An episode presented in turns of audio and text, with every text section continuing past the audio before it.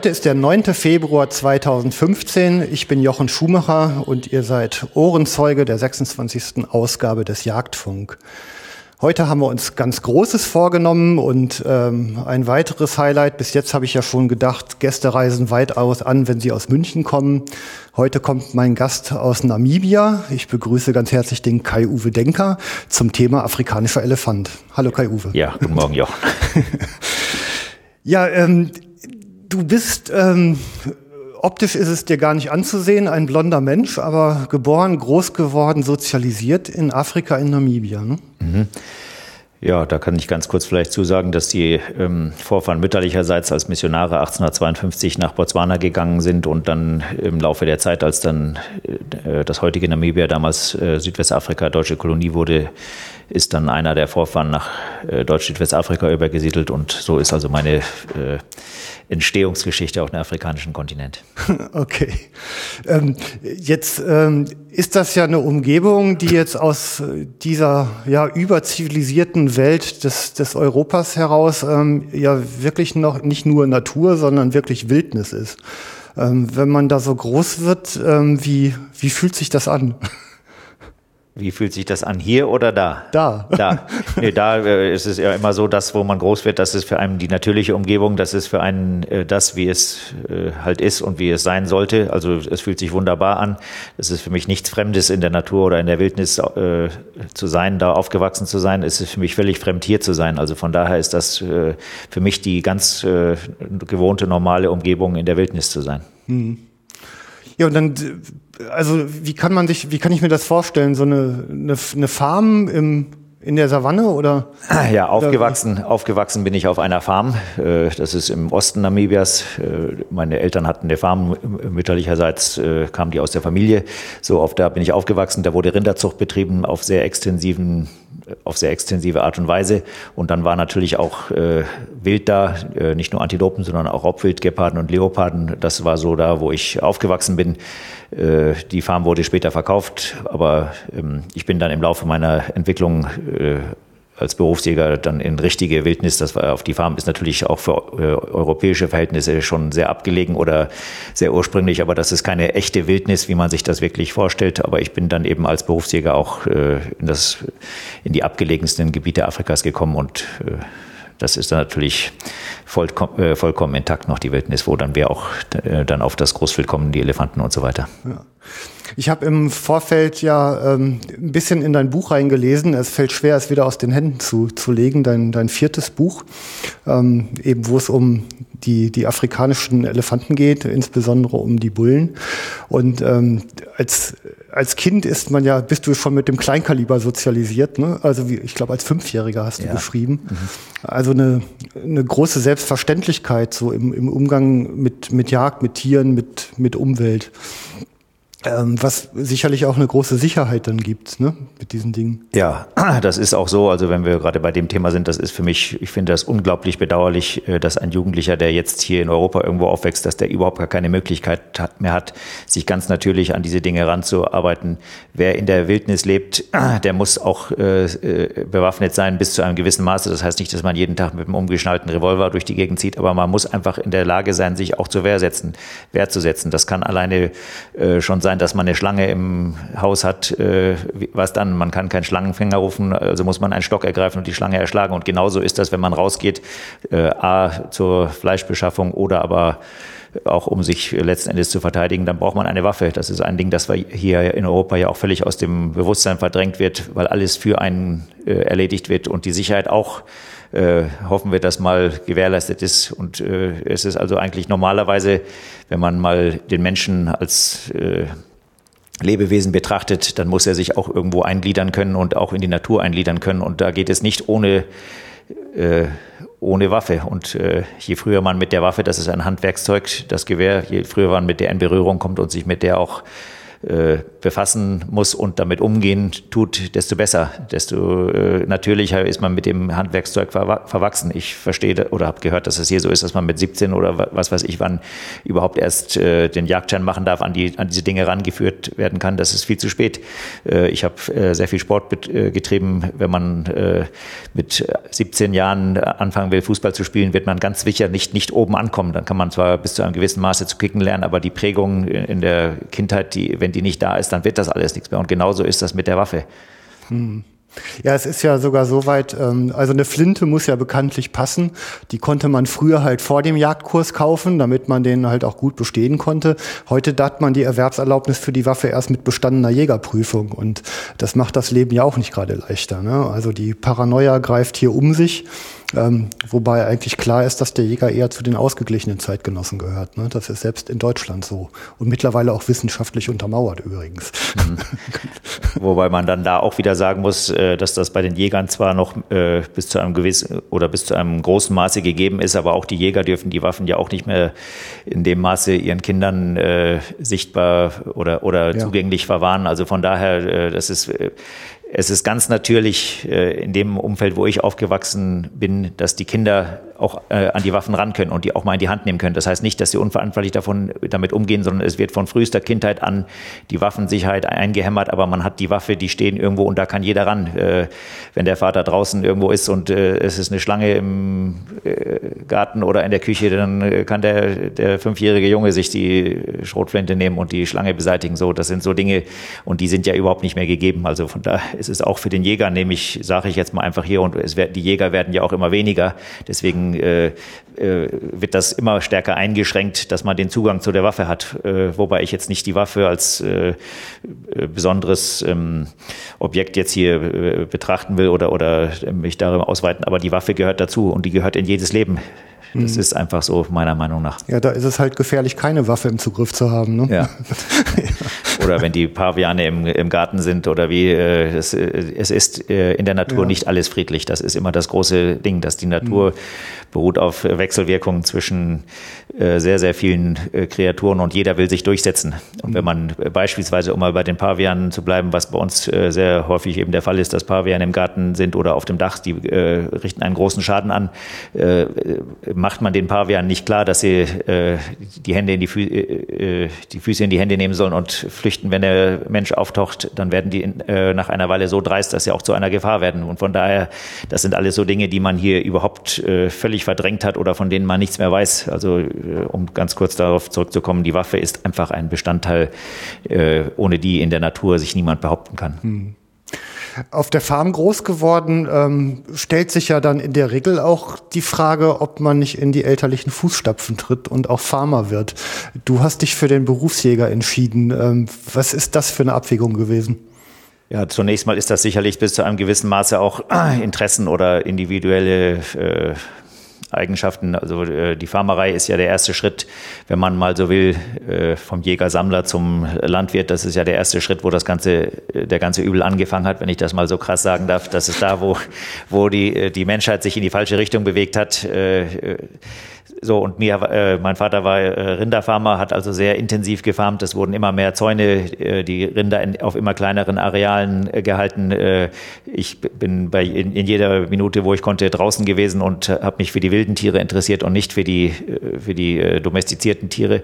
Und von daher gab sich das dann so, die Entwicklung eigentlich notgedrungen von selbst. Es wurde auch auf der Rinderfarm, da sind halt, das ist auch sehr extensiv, da wurden dann auf einem sehr großen Areal Rinder gezüchtet, aber das war gab da eben auch Wildtiere und da war dann eben für mich die Möglichkeit, äh, mich mit den Wildtieren zu befassen und nicht so sehr mit den Rindern. Und äh, meine Eltern haben dann die Farm 1981 verkauft und äh, von daher ergab sich die Alternative für mich gar nicht, dann auch Farmer zu werden. Hätte ich aber die elterliche Farm, um das mal so weiterzuspinnen, übernommen, dann hätte ich ganz gewiss nicht mit der Rinderzucht weitergemacht, sondern hätte ich die Zäune abgerissen und wäre, äh, hätte mich auf die wilden Tiere äh, verlegt. Mhm. Also damals in der Phase ja ähm, wurden die Viehbestände sicherlich auch gegen die Großraubtiere, die da waren, ähm, auch verteidigt. Ne? Das ist sicherlich ja, ja. leichte Beute für den ja. Leoparden, oder? Ja, ja, ja, das war also, und da muss man dann auch mal wieder ähm, hervorheben. Also als ich Kind war, da gab es das, die, die Trophäenjacht, wie man sie heute kennt, noch nicht. Den Jachttourismus gab es noch nicht. Äh, da waren die Raubtiere, die da vorkamen, waren Schädlinge. Die waren äh, äh eine Bedrohung für die Viehbestände. Es wurden also äh, Fallen gestellt und zwar, man hat, man, man hat die nicht bejagt mit, wie man das heute jetzt sagen würde, mit fairen Mitteln, sondern es wurden Tellereisen gestellt. Es standen bei uns auf der Farm, dass äh, die Geparden benutzen sogenannte Spielbäume. Die haben im Sozialverhalten der Geparden eine wichtige Rolle. Und um diese, bei uns auf der elterlichen Farm gab es zwei Spielbäume. Und da war äh, ein Dornenverhau um den Spielbaum angebracht und äh, mit äh, zwei Lücken, wo die Geparden dann also ein- und auswechseln konnten und in jedem dieser beiden Lücken stand ein Tellereisen. So und da wurden die äh, Geparden dann eben beseitigt, weil sie eine Bedrohung für das Vieh waren. Und äh, heutzutage ist das so und das wäre ja, um da eben darauf zurückzukommen, wenn ich also diese Farm übernommen hätte, dann hätte ich diese Rinde abgeschafft und hätte, da das heute halt möglich ist, mit dem Wild versucht zu leben, mit der Natur und auch mit dem äh, Großraubwild, dann wäre das nicht so gewesen, dass man die Geparden hätte bekämpfen müssen, wie man mein Vater das dann halt notgedrungen als Rinderfarmer hat tun müssen. Hm, okay. Ähm, jetzt mal, hast du eine, über die Zeit ja eine, eine besondere Leidenschaft für die allergrößten der Landsäugetiere entwickelt und das ist halt der afrikanische Elefant. Ähm, also imposante Tiere. Wie, wie kommt es, dass die dir so, dass die es dir so angetan haben? Ja, da muss ich ein bisschen ausholen. Zunächst mal ist das so, dass äh, als ich Kind war, ich, wie gesagt, ich habe von, solange ich mich zurückerinnern kann, habe ich gejagt. Äh, das ging zunächst mal, dass man Mäusen und Spatzen, Sperlingen nachgestellt hat mit dem Luftgewehr und dann, als das ich mit dem kleinen Kalibergewehr jagen konnte, hat man Perlhühner und äh, äh, Kleinwild äh, geschossen, also Perlhühner für die Küche und Schakale geschossen, weil sie auch eine, äh, sagen wir mal so, ein Ungeziefer damals waren für die äh, Viehbestände.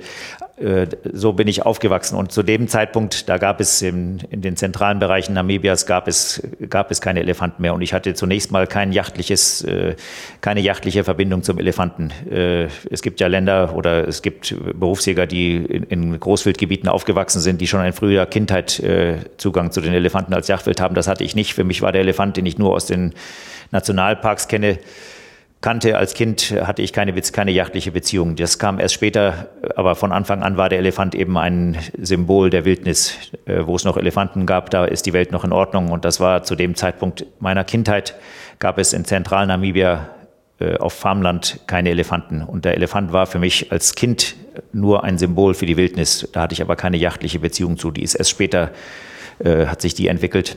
Mhm. Okay. Ähm, es sind ja nur wirklich Knallertiere. Also um jetzt einfach mal zu beschreiben, wir haben ähm, beim Bullen im Durchschnitt so eine Körpergröße von 3,20 Meter, sagt die kluge Wikipedia, ähm, in maximalen 4 Meter. Ähm, und ich sag mal, diese Quelle spricht von bis zu siebeneinhalb Tonnen Gewicht, aber du hast gesagt, es gibt noch größere, ne?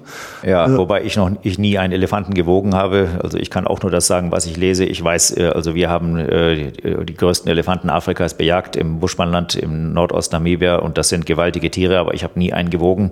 Man kann den auch nicht am Stück wiegen und ich hatte nie die Möglichkeiten, den jetzt irgendwie portionsweise zu wiegen. Ich kann es also nicht sagen. Es äh, wird nur behauptet, dass der sogenannte Fenikovi-Elefant, der aus diesem Gebiet Gebiet stammt.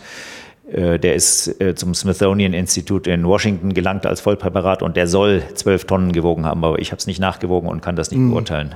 Ja, ist schon irgendwie ein LKW, der da durch die Gegend ja. wackelt. Ja. Also ist schon ein gewaltiges Ding. Ähm, ja, Stoßzähne haben sie bis drei Meter lang, ähm, bis 100 Kilo das Stück. Äh, das ist ja, glaube ich, sein größtes Problem über lange, also eigentlich immer noch heute. Ne? Gewesen, dass man da ähm, aus verschiedenen Kreisen der Welt halt sehr scharf drauf ist, auf dieses Elfenbein. Die wachsen ein Leben lang ja, das äh, sehe ich. Das wird auch, steht auch in der Literatur geschrieben, in dem Buch, das du gerade erwähnt hast, wo du so ein bisschen mit dich befasst hast. Äh, ja, Wikipedia ich, ist Internet, ja, aber das ja, äh, ich, aufgrund ja. meiner Erkenntnis wachsen die nicht ein Leben lang. Äh, ich weiß nicht, ob wir da jetzt drauf eingehen sollten. Es, äh, die Stoßzähne wachsen bis zum mittleren Lebensalter sehr schnell. Äh, dann sind die, und man muss äh, da auch wieder einfügen, dass die Stoßzähne nicht das, ein Schmuckstück für den Elefanten sind, sondern die sind das, das Werkzeug und die Waffe des Elefanten. Und man darf nicht vergessen, auch die Waffe Waffe, eine ganz wesentliche Waffe für den Elefanten. So, und die wachsen bis zum mittleren Lebensalter sehr schnell und dann setzt äh, eine Schließung des Zahnnervs ein und der Zahn füllt sich mit, äh, also da sind feine Kapillaren in den Stoßzähnen, die füllen sich dann mit Kalzium und dadurch wird das Elfenbein dann sehr schwer. Mhm. Äh, also äh, aufgrund meiner Erfahrung, und das ist alles nicht so richtig erforscht, äh, wachsen die nicht ein Leben lang. Ich halte es für einen Irrtum, der aber überall zu lesen ist, dass die Stoßzähne lebenslang wachsen. Mhm, okay. Ähm, brechen gerne mal ab, ne, weil die werden schon heftig beansprucht und man findet die dann auch rund um die Wasserlöcher und also meistens nach Wasser graben sie damit. Ja, das ist aber ja. auch ein, ein Irrtum. Wir müssen ganz einfach äh, auch äh, weg von dem Gedanken, dass der Elefant ein friedlicher Riese ist. Er ist kein friedlicher Riesen, die brechen sich die Stoßzähne beim Kämpfen ab, ja. äh, nicht beim Graben. Ich persönlich habe es nie erlebt, dass ein Elefant mit den Stoßzähnen gegraben hat. Äh, ich habe äh, um die Wasserstellen, das, da findet man sehr viele Stoßzahnreste und auch richtig zertrümmerte Stoßzähne. Und das kommt in Namibia, in den Gebieten, wo ich dann auch Elefanten gejagt habe, kommt das daher, dass die Elefanten um die spärlichen Wasserressourcen in der Trockenzeit äh, kämpfen. Die geraten sich am ehesten nicht nur im Wurfkampf, sondern viel eher noch an den Wasserlöchern in die Haare. Das gibt in der Nordkalahari, wo ich weitgehend gejagt habe, gibt es, wenn es sehr trocken ist, nur ganz spärliche Wasserquellen, wo das Wasser ganz lang, langsam nachsickert. Da kann ein Bulle dann die Wasserstelle dominieren und kommt ein zweiter starker Bulle dazu, dann kommt es zum Kampf, wenn der durstig ist. Mhm. Und die, äh, die, großen Bullen, die äh, kapitalen, starken Bullen sind in der Lage, die jüngeren Bullen in Schach zu halten. Da kommt es also mal zu einer kleinen Schubserei, aber die gehen sich da aus dem Weg, kommt aber ein zweiter starker Bulle dazu, dann äh, kommt es zum Kampf und zwar äh, zu einem heftigen Kampf. Das ist nicht so, nur so, dass die Stoßzähne abbrechen, sondern äh, es kommt dann auch viel zu tödlichen Zusammenstößen, dass dann Elefanten äh, an den Wasserstellen getötet werden im Kampf um die Wasserressourcen oder, oder auch im Brunftkampf. Richtige Raufbolde, ne? Das sind richtige Raufbolde, ja. Und das, das ist wahrscheinlich in Namibia äh, vielleicht besonders ausgeprägt, weil es da eben relativ wenig Wasser gibt. Also in Namibia sind, ist kaum ein alter Elefantenbulle, der unversehrte Stoßzähne hat. Ich weiß aus dem Selu in Ostafrika, aus, äh, aus Tansania, da sieht man also relativ wenig Elefanten mit abgebrochenen Stoßzähnen. Vielleicht ist es, liegt es daran, dass da die Ressourcen äh, großzügiger, großzügiger sind, ja. Okay. Ähm, nicht nur große Stoßzähne, auch große Ohren. Ähm, ich zur Kühlung. Ja. Äh, die, die Quelle Internet sagt, 14 Liter Blut pro Minute gehen da durch. Und das ist wohl die Hauptkühlungsquelle, sofern kein Wasser zur Verfügung steht. Ne? Ja, ähm, mit den 14 Litern, da kann ich nichts zu sagen, das wird schon stimmen oder auch nicht, aber ähm, es sind also auf der Rückseite der Ohren äh, sehr große Blutgefäße und äh, am Nacken, wo die Ohren anliegen, schwitzt der Elefant und durch die Fächerbewegungen wird dann durch die Verdunstungskühle wird dann äh, das Blut, das durch die Ohren zirkuliert, wird dann gekühlt. Äh, man muss dazu aber noch sagen, wenn kein Wasser da ist, kann der Elefant wohl Wasser besorgen, indem er sich das aus dem, äh, mit dem Rüssel aus dem Magen hochsaugt. Und das sieht man also sehr, äh, an sehr heißen Tagen, wenn die Elefanten weit vom Wasser weg sind, dass sie dann Wasser aus dem Magen hochholen und sich das über den Kopf gießen, damit die Verdunstungskühle noch ange oder beschleunigt wird. Okay. Ja, eine Kleinigkeit noch. Der Rüssel hat zwei Finger, beim indischen Elefanten wohl nur einen Finger. Das ist wohl einer der großen Unterschiede zwischen ja. diesen beiden Arten ne? an der Stelle.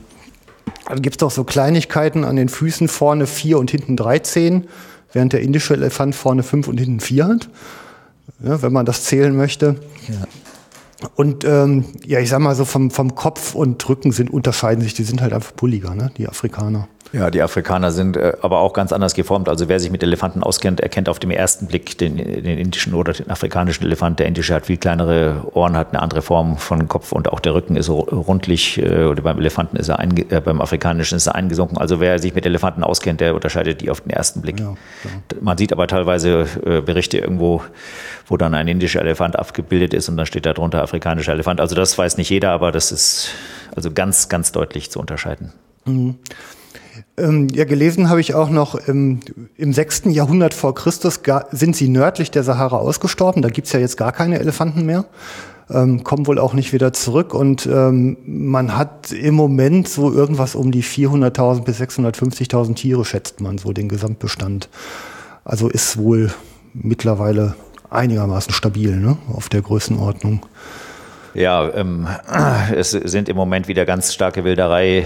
Ähm, äh, in einigen Ländern. Also ob der Bestand stabil ist, weiß man nicht. Was auf jeden Fall eine Tatsache ist, ist, dass der Lebensraum nicht stabil ist und äh, der Lebensraum ist das, ist das große Thema, nicht die Zahl der Elefanten. Es nützt nichts, die Zahl der Elefanten zu vergleichen ja. mit vor 100 Jahren. Man muss das immer in Relation zu dem Lebensraum sehen. Und äh, es ist also das große Problem ist nicht die Zahl der Elefanten, sondern die äh, Quadratkilometer Lebensraum, die zur Verfügung stehen. Und da müssen wir mal, wenn wir uns wirklich um den Naturschutz bemühen, dann müssen wir ganz stark unseren ganzen Fokus ändern.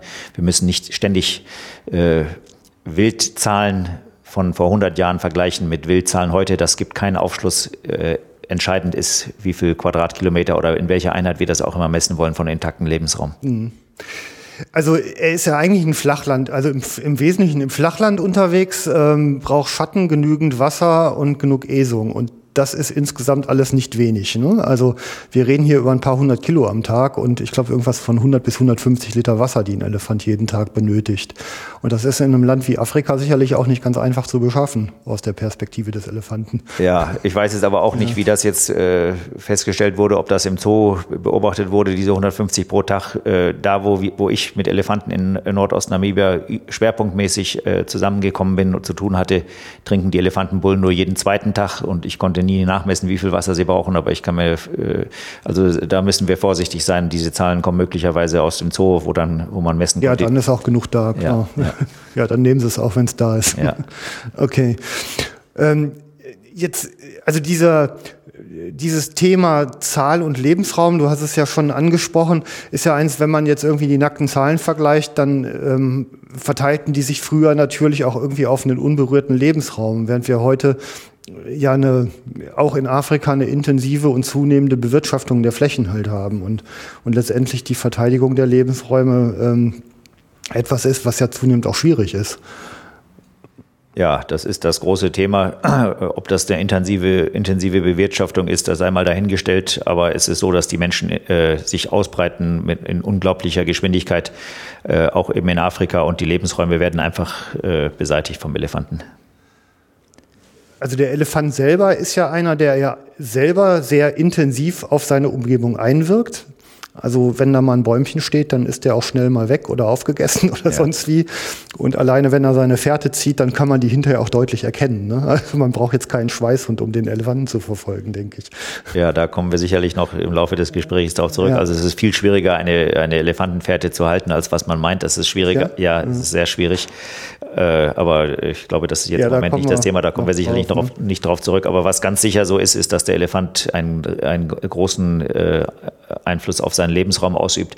Und dann ist das eben mit den schwindenden Lebensräumen das äh, kann man auch nicht alles über einen Kamm scheren. Äh, in wasserreichen, üppigen tropischen Gebieten, im tropischen Regenwald gibt es ja auch den sogenannten Waldelefanten. Die bewegen sich nicht so viel, aber die Savannenelefanten und je trockener das Gebiet ist, und die Elefanten sind teilweise auch in sehr trockenen Gebieten, je trockener das Gebiet ist, desto mehr müssen die Elefanten wandern. Dann gibt es Trockenzeit- und Regenzeitstreifgebiete. Früher war das so, jetzt nehmen wir mal einfach ein Beispiel, der Okavango-Fluss, der führt ja in die Kalahari und geht dann im Okavango-Delta, versickert der und ringsum ist äh, Kalahari, ist, äh, das ist zwar keine äh, Wüste in dem Sinne, das fehlt e, eben das Oberflächenwasser. Und in der Regenzeit sind die Elefanten weit in das Hinterland der Kalahari rausgezogen, haben sich dann von den Ressourcen woanders äh, ernährt und sind dann zur Trockenzeit, wenn überall im Hinterland das Wasser vertrocknet ist, sind die an den Fluss zurückgezogen. Heutzutage sind die Elefanten zusammengedrängt auf, auf engen Raum um den Okavango-Fluss oder um das Okavango-Delta, wo ein hoffnungsloser Überbestand ist. Der, das Hinterland besteht nicht mehr. Und äh, daraus ergibt sich dann der, der, äh, das Problem, dass die Vegetation, die sich früher in der Regenzeit und in der Trockenzeit in den jeweiligen Streifgebieten wieder erholen konnte, wenn die Elefanten weg waren, die kann sich heute nicht mehr erholen.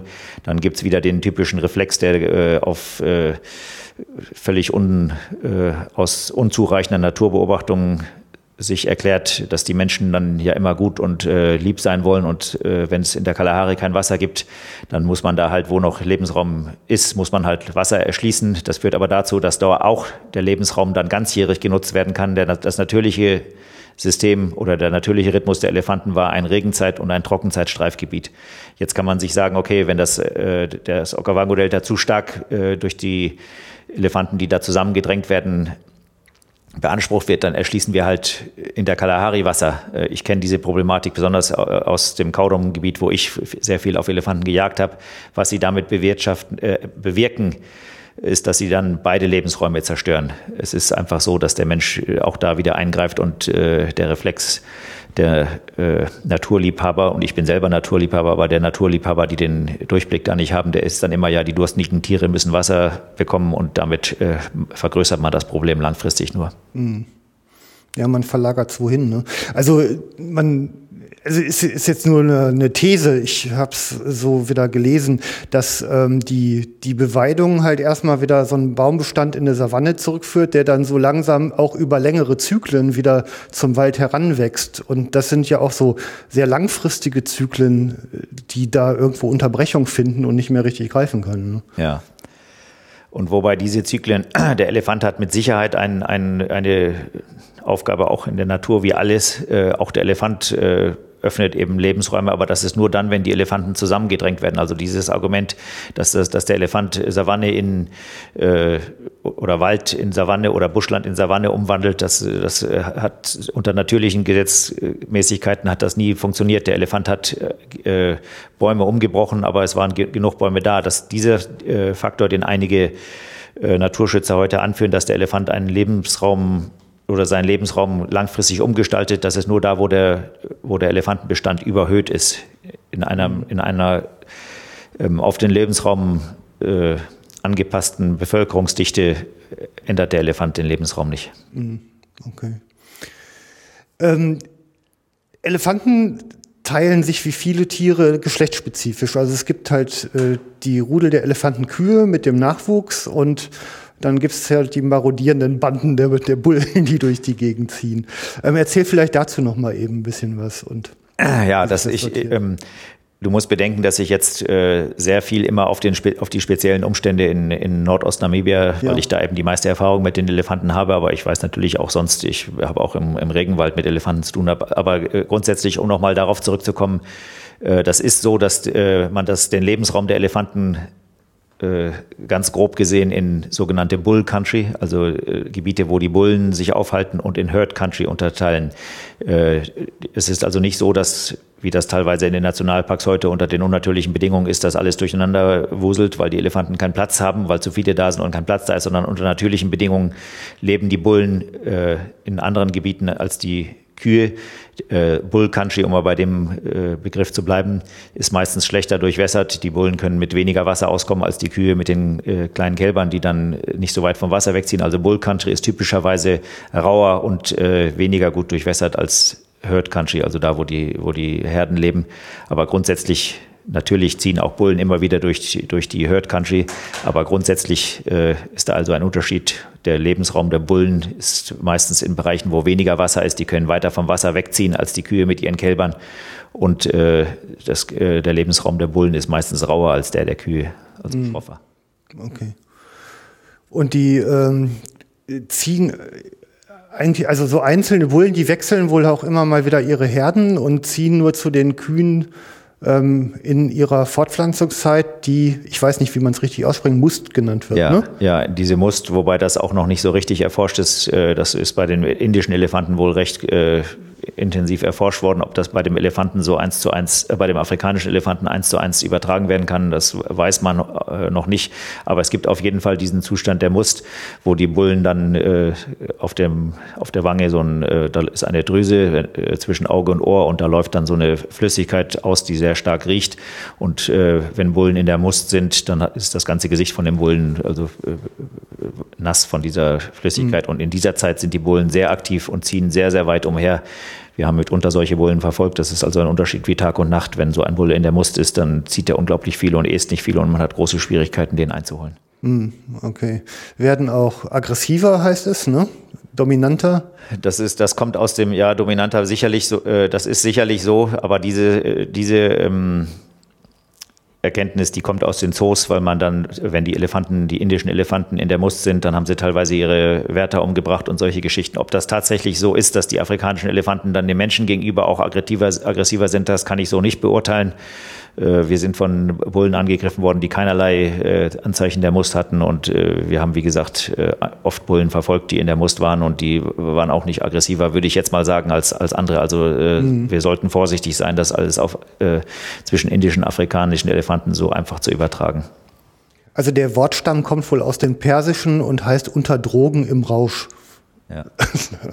was immer das jetzt bedeuten mag und in welche Richtung sich das jetzt äh, auslebt. Ja, wir haben, wir haben das also gehabt. Die sind dann ganz sicherlich sind die dann äh, unter Drogen äh, ja. oder erhöhten Testosteron, Testosteronausstoß und äh, sie ziehen dann sehr viel, suchen nach Kühen.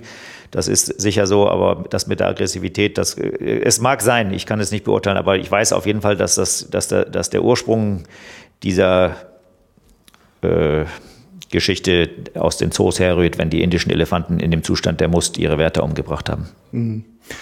Also es gibt wohl bei den indischen Arbeitselefanten wenigstens ähm, die, die Handhabe, dass man die dann anbindet. Dann kriegen die zwei bis drei Tage wenig Futter und dann soll es halt auch schon ganz schnell vorbei sein.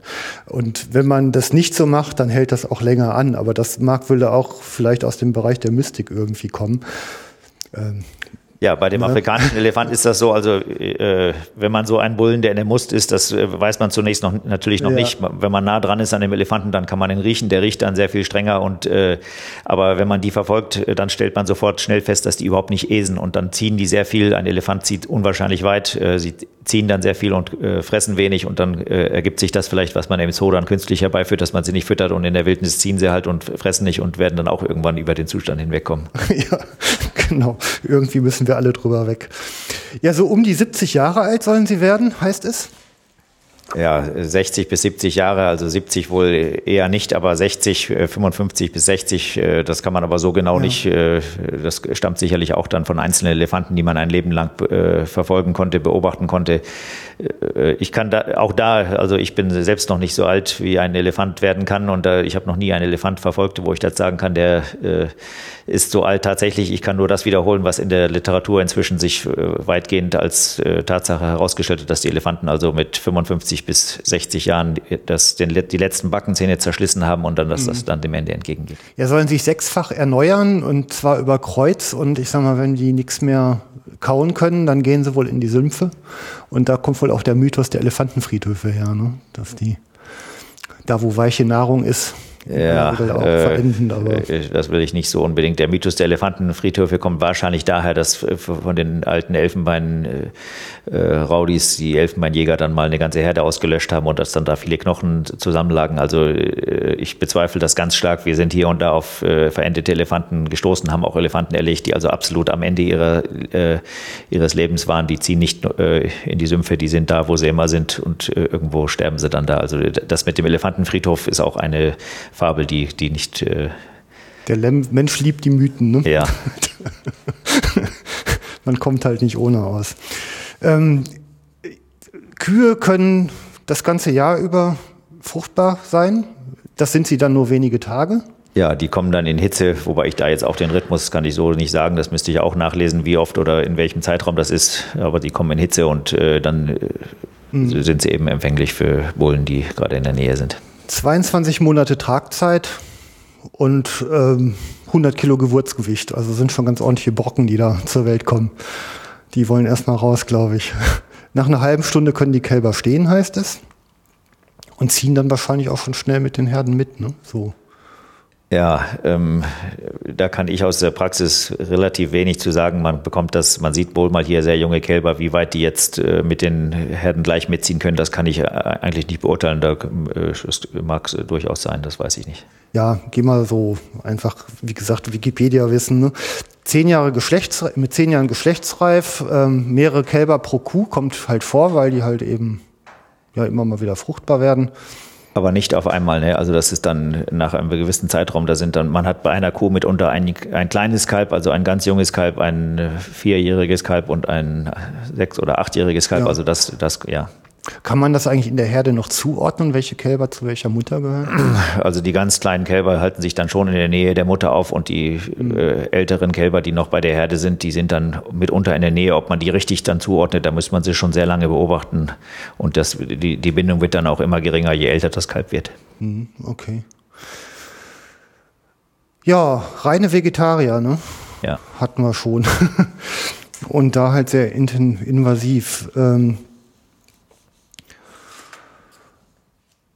Jetzt sind die, ich sag mal, sehr prägend für ihre Umwelt und wenn man jetzt als Mensch anfängt, solche Wildnisgebiete zu kultivieren, hat man halt einen Konflikt Verhalten. Also das ist ja etwas, was wir in Deutschland halt auch kennen. Mit dem Kaninchen, mit der Wildsau, mit dem Reh, also da gibt es verschiedene ähm, Stufen der Wildschäden. Wenn jetzt eine Elefantenherde mal durch so einen Maisacker geht, dann hat das, denke ich, in Afrika auch aufgrund der ja, ich meine, da ist ja Ackerbau was sehr Schweres unter den Bedingungen. Und ähm, die Familien, die den Ackerbau betreiben, sind ja sicherlich nicht immer in komplettem Wohlstand. Also das kann mal schnell eine Existenz gefährden. Ähm, wie wie läuft, laufen diese Konflikte typischerweise ab? Also ich kann mir vorstellen, das ist doch nichts Einfaches, oder? Nee, das ist nichts Einfaches und das ist so, dass der Elefant also richtig Schaden machen kann aufgrund seiner Körpergröße schon, wenn wir von den ganz einfachen Verhältnissen ausgehen. Und da ist es dann eben so, dass äh, die Leute dann auch damit fertig werden müssen, dass dann da keine Abhilfe geschaffen wird unter ursprünglichen Bedingungen, wie das in Afrika mal war, bevor äh, modernere Methoden der Ackerwirtschaft eingeführt wurden, äh, wurde dann, das Feld ist nicht eingegrenzt, äh, da gibt es keinen Zaun drum, schon gar keinen Elektrozaun, das ist eben, wird eben mit etwas Busch umrandet, aber sie können einen Elefanten überhaupt nicht halten, äh, selbst mit einem äh, Zaun, der mit Eisenbahnschwellen verstärkt ist, da kann der Elefant noch durch. Mhm. So, äh, es ist also so, dass die Elefanten dann früher in die Felder reingezogen sind und dann ein Feld platt gemacht haben und äh, es war da wenig für die, für die Einheimischen zu tun. Man hat dann versucht, äh, nachts die Elefanten mit Krach aus den Feldern rauszuscheuchen, aber irgendwann gewöhnen sich die Elefanten dann auch daran, wenn der Krach nicht äh, sich äh, irgendwann koppelt mit äh, Maßnahmen, die dann die Elefanten wirklich auf äh, auf Abstand halten. Es war also früher so, dass die Schwarzen da relativ hilflos, die Einwohner Afrikas relativ hilflos den Übergriffen der Elefanten ausgesetzt waren. Äh, dann kam die Zeit, wo dann die Europäer nach Afrika gekommen sind und wo dann äh, besonders die Elfenbeinjäger, das waren die arabischen und die europäischen Elfenbeinjäger, die dann äh, Abhilfe schaffen konnten, die sind dann oft äh, den Schwarzen zu Hilfe gekommen, denen, deren die Felder dann nachts zertrampelt worden sind, haben die Elefanten dann aus den Feldern verfolgt. äh, und äh, haben dann natürlich dann auch den Elfenbeinhandel, der gekoppelt war früher mit dem Skla Sklavenhandel. Die äh, Sklaven haben das Elfenbein an die Küste getragen, dass die äh, Elfenbeinjäger dann erbeutet haben. Das war dann so äh, eine Zeit, wo dann äh, den einheimischen Bauern in irgendeiner Form Hilfe zuteil kam, natürlich auf eine Art und Weise, die nicht äh, heute mehr akzeptabel ist, aber immerhin. Äh, und dann mit der Entwicklung, äh, dann kamen die Europäer nach Afrika, man hat dann konnte sich äh, in Tansania und in Sambia beispielsweise, auch in Kenia gab es dann so äh, Projekte der Kolonialmächte, wo man den Schwarzen dann zur Crop Protection hieß das äh, vom Game Department von, den, von der Wildschutzbehörde dann Unterstützung zugesagt hat. Dann konnten die sich beschweren und dann kamen eben die äh, Wildhüter und haben dann die Elefanten ganz drastisch äh, reduziert. Es muss also äh, ganz klar auch an dieser Stelle schon mal hervorgehoben werden, dass die Reduktion der Elefantenbestände nicht von den Jägern äh, Elefanten wurden immer gejagt, auch von den, auch unter primitivsten Mitteln von den Einheimischen mit Fallen auf ganz brutale Art und Weise, wo die Elefanten dann in Fallgruben äh, gestürzt sind und dann äh, mit Tausenden von Speerstößen irgendwo dann äh, letzten mhm. Endes auch getötet worden konnten. Aber äh, das war zur Fleischversorgung auch der Einheimischen unter, äh, sagen wir mal, primitiven Bedingungen. Als dann die Europäer nach Afrika kamen, dann gab es eben diese Game Departments, die Wildschutzbehörde, die haben dann Lebensraum geschaffen für die für die Landwirtschaft. Und da muss ganz deutlich hervorgehoben werden, ich habe das eingangs schon mal gesagt, der, das ganze Übel für die Wildtiere hat da begonnen, an dem Moment, wo der Mensch vom Jäger zum Landwirt übergegangen ist. Und das war dann eben auch so, es wurden also Hunderttausende von Elefanten in Afrika zur Crop Protection, zur landwirtschaftlichen äh, Erschließung, wurden dann äh, erschossen. Mm, okay. Ja, und dann einhergehend mit dem Elfenbeinhandel, der da wahrscheinlich ja auch noch die Nachfrage halt eben äh, geschürt hat. Ja. Ja, ja, äh, es ist klar, wobei ja. man da auch, es ist äh, inzwischen äh, ja so fast ein Schimpf. Elfenbein ist ja inzwischen gar nicht mehr ein, ein normales Wort, das ist ja ein Schimpfwort. Elfenbein ist ein wunderbares Material und unsere Vorfahren auch in Europa haben Mammutelfenbein in verschiedenen Formen verwendet. Es gibt, äh, ich glaube, 35.000 Jahre alte Dokumentation über Elfenbeinschnitzereien. Das Elfenbein ist ein wunderbares Material und es ist nichts verkehrt damit, genauso wie Leder ein wunderschönes Material ist oder Holz. Äh, mhm. Es ist eben immer die Maßhaltung bei diesen Dingen und äh, ob das der Elefant an natürlichen Ursachen gestorben ist und man das Elfenbein aufhebt, da ist ja auch viel Elfenbein, das irgendwann auf irgendwelche Märkte gekommen ist, das stammt von toten Elefanten, die irgendwo verendet sind. Aber das Elfenbein an sich ist genau wie Perlmutt oder Holz oder äh, Hirschhornknöpfe. Äh, ich glaube nicht, dass die Hirsche in Deutschland bedroht sind. Äh, weiß ich aber nicht, kann, will ich jetzt so auch nichts pauschal sagen. Aber das Hirschhorn an sich ist ja ein schönes Material und so ist das Elfenbein auch ein schönes Material. Mhm. Man sollte also nicht pauschal das äh, dahin legen, dass irgendjemand einen Bedarf nach Elfenbein hat. Das geht alles, muss alles relativiert werden. es kommt dann nachher das Geld hinzu und äh, wenn man mit irgendetwas Geld machen kann, dann geht es in die falsche Richtung. Aber ganz grundsätzlich, was ich eigentlich sagen wollte, ist, dass Elfenbein ist ein ganz wunderbares mhm. Material, das faszinierend in sich ist. Mhm. Ja. das kann man, das kann man und soll man auch nicht verleugnen. Mhm. Also gibt so eine These, ähm, dass man hat ja den Elfenbeinhandel eine ganze Zeit lang weltweit verboten. Und äh, jetzt gibt es so die These, dass seitdem er wieder erlaubt ist, halt auch die Wilderei wieder zunimmt. Das hat, das hat ähm, Wellen der Wilderei gegeben, die, letzten Endes, glaube ich, unabhängig sind davon, ob, das, ob der Elfenbeinhandel zugelassen war oder nicht. Ähm, es gab in den, in den 70er Jahren hat es eine ganz massive Elfenbein-Wilderei-Welle gegeben, die damals ausgelöst wurde, wenn ich das richtig habe, äh, durch die massive ähm, Veränderung oder das, das, massive Verenden von Elefanten im Tsavo-Park in Kenia. Da haben ja die Elefanten ihren Lebensraum zerstört und sind dann äh, zu Hunderten oder zu Tausenden eingegangen. Und da lag eben dann sehr viel Elfenbein rum. Und das ist dann irgendwie auf die äh, asiatischen Märkte gekommen. Und das hat eine äh, den Bedarf irgendwie dann wieder geweckt und auch jetzt im Moment durch irgendwelche äh, Faktoren, die man nicht so genau äh, analysieren kann, schnell, glaube ich, gibt es wieder ein großer Bedarf nach Elfenbein. Warum das auf einmal teurer wird, das kann mit den äh, verbesserten Lebensumständen in Asien, in China vielleicht zusammenhängen, dass man sich da jetzt etwas leisten kann und dass äh, das Elfenbein als Statussymbol mhm. noch großen Wert hat. Ja. Okay. Ähm, jetzt kann man dieses Thema Elefant, also es ist, es ist ein, ein eigenartiger Effekt, den ich ja eigentlich immer so beobachte, ist, dass man Natur oder in eurem Fall ja auch noch ein Stück Wildnis ja eigentlich nur erhalten kann, indem man irgendeine Art von Nutzung daran klebt.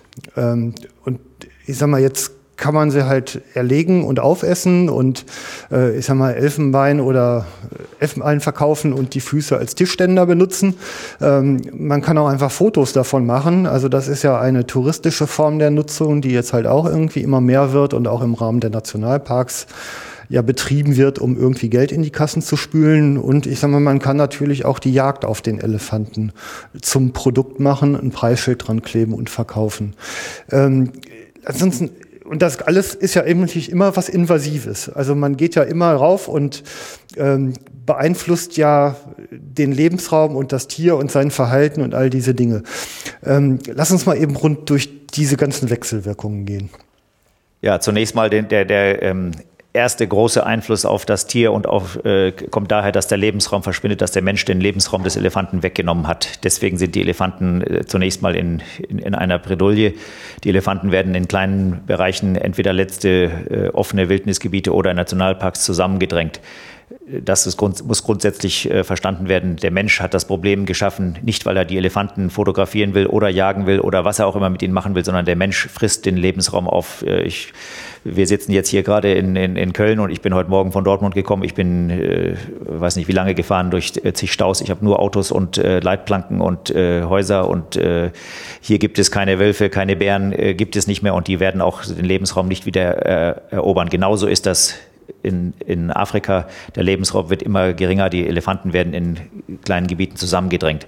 Dann äh, ist es so, dass in, in der Natur, wenn wir von den letzten Lebensräumen, wo Elefanten auch unter natürlichen Bedingungen leben, wenn wir von diesen letzten Lebensräumen sprechen, der Elefant ist Teil der Natur, genau wie letzten Endes auch der Mensch Teil der Natur ist.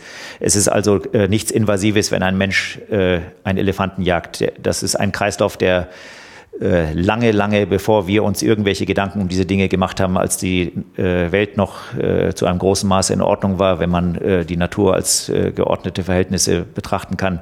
Da hat der Mensch schon Elefanten gejagt unter ganz anderen Bedingungen. Damals war das nur mit einer Horde äh, möglich, die dann den Elefanten auf wirklich grausame Art und Weise mit Speeren oder Fallgruben oder wie auch immer zur Strecke gebracht hat. Es ist also grundsätzlich kein keine invasive äh, Maßnahme auf den Elefanten oder auf den Lebensraum. Der Elefant gehört in die Natur. Er ist eines der mächtigsten Tiere der Natur, äh, weil, weil er eben so groß und so äh, stark ist, dass ihm jeder aus dem Weg gehen muss. Aber der Mensch hat schon immer Elefanten gejagt. Es ist also nichts äh, Abartiges oder Abwegiges oder Unnatürliches dabei, dass der Mensch grundsätzlich auf Elefanten jagt. Mhm. Dann äh, aus meiner Sicht als Jäger äh, muss man ganz klipp und klar und ganz ehrlich auch sagen, dass ich den Elefanten nicht deswegen bejage, äh, weil es irgendwelche finanziellen äh, äh, Vorteile hat für den Lebensraum. All diese Dinge sind richtig. Äh, wenn die Elefanten nicht bejagt werden, haben sie gar keinen Wert mehr. Aber der, die Triebfeder sind nicht irgendwelche Überlegungen, äh, was ich damit bewirke, sondern die Triebfeder ist der uralte Instinkt des, des Jagens, dass das Jagen an sich Freude bereitet und auch in, in vieler, vieler Hinsicht, äh, fangen wir mal ganz unten an, als Jugendlicher macht man sich relativ wenig äh, Gedanken um das alles, was man tut. Äh, wenn man älter wird, dann macht man sich schon Gedanken, setzt sich mehr mit den Dingen auseinander. Aber grundsätzlich ist die Jagd an sich eine äh, Betätigung, die, die dem Menschen Freude bereitet. Der Elefant ist Teil der Natur, der Mensch sollte meines Erachtens auch Teil der Natur sein und da ergibt sich von alleine, dass äh, eine Wechselbeziehung zwischen Mensch und Elefant, auch äh, zwischen dem Mensch-Jäger.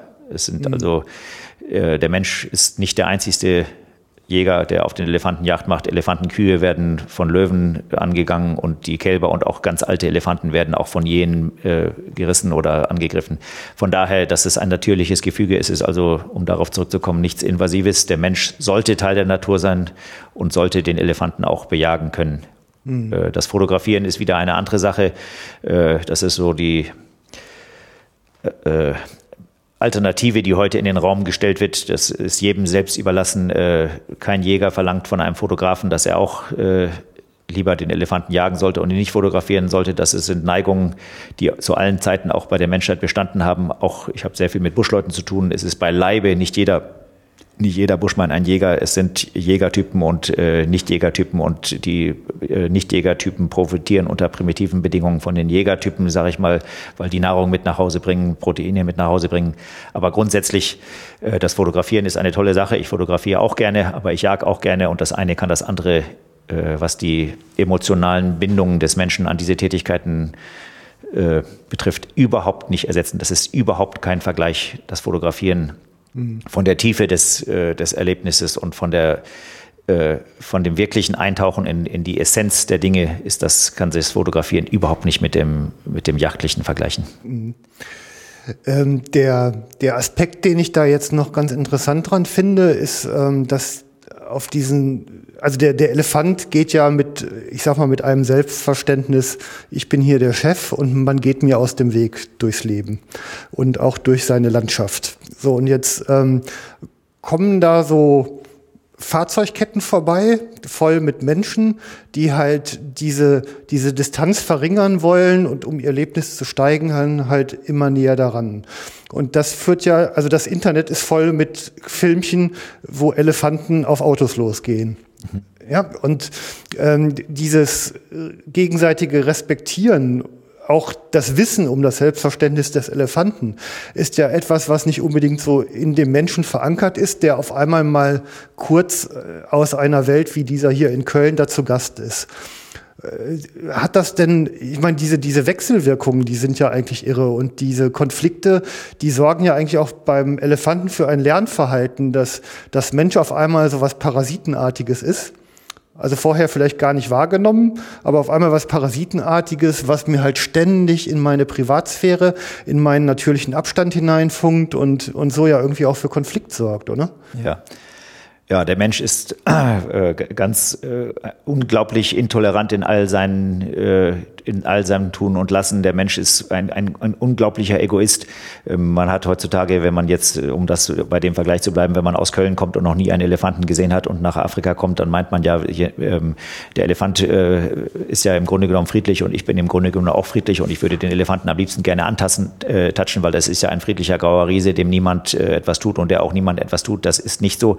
Der Elefant ist ein, ein wehrhaftes Lebewesen und wie alle, wie wir alle, braucht der Elefant auch seinen Freiraum. Wir kennen das wahrscheinlich alle. Äh, mir geht das vielleicht stärker so als euch, die ihr äh, tagtäglich in diesem menschlichen, äh, in den menschlichen Massen drinne seid. Aber wenn man zu sehr, zu wenig Freiraum hat, dann versucht man sich Ellbogenfreiheit zu verschaffen. Man, man, man muss irgendwie sich abgrenzen, ob das die Huperei im Straßenverkehr ist oder die Intoleranz in vielen äh, äh, Bereichen, die man erlebt, wenn viele Menschen enger aufeinander sind und äh, im Gegensatz dazu, wie äh, gelassen Menschen sind, die noch viel Platz haben. Genauso ist das das äh, Verhältnis zwischen dem Menschen und dem Elefanten. Der Elefant an sich hat kein Bedürfnis dazu, von einem Menschen gestreichelt oder angeguckt zu werden. Und der Elefant ist sich bewusst, dass er äh, das, das dominante Tier überhaupt, der ausgewachsene Elefantenbulle, hat außer dem Menschen keinen Feind, der gesunde, ausgewachsene Elefantenbulle. Und das ist ein Selbstverständnis, das der Elefant hat.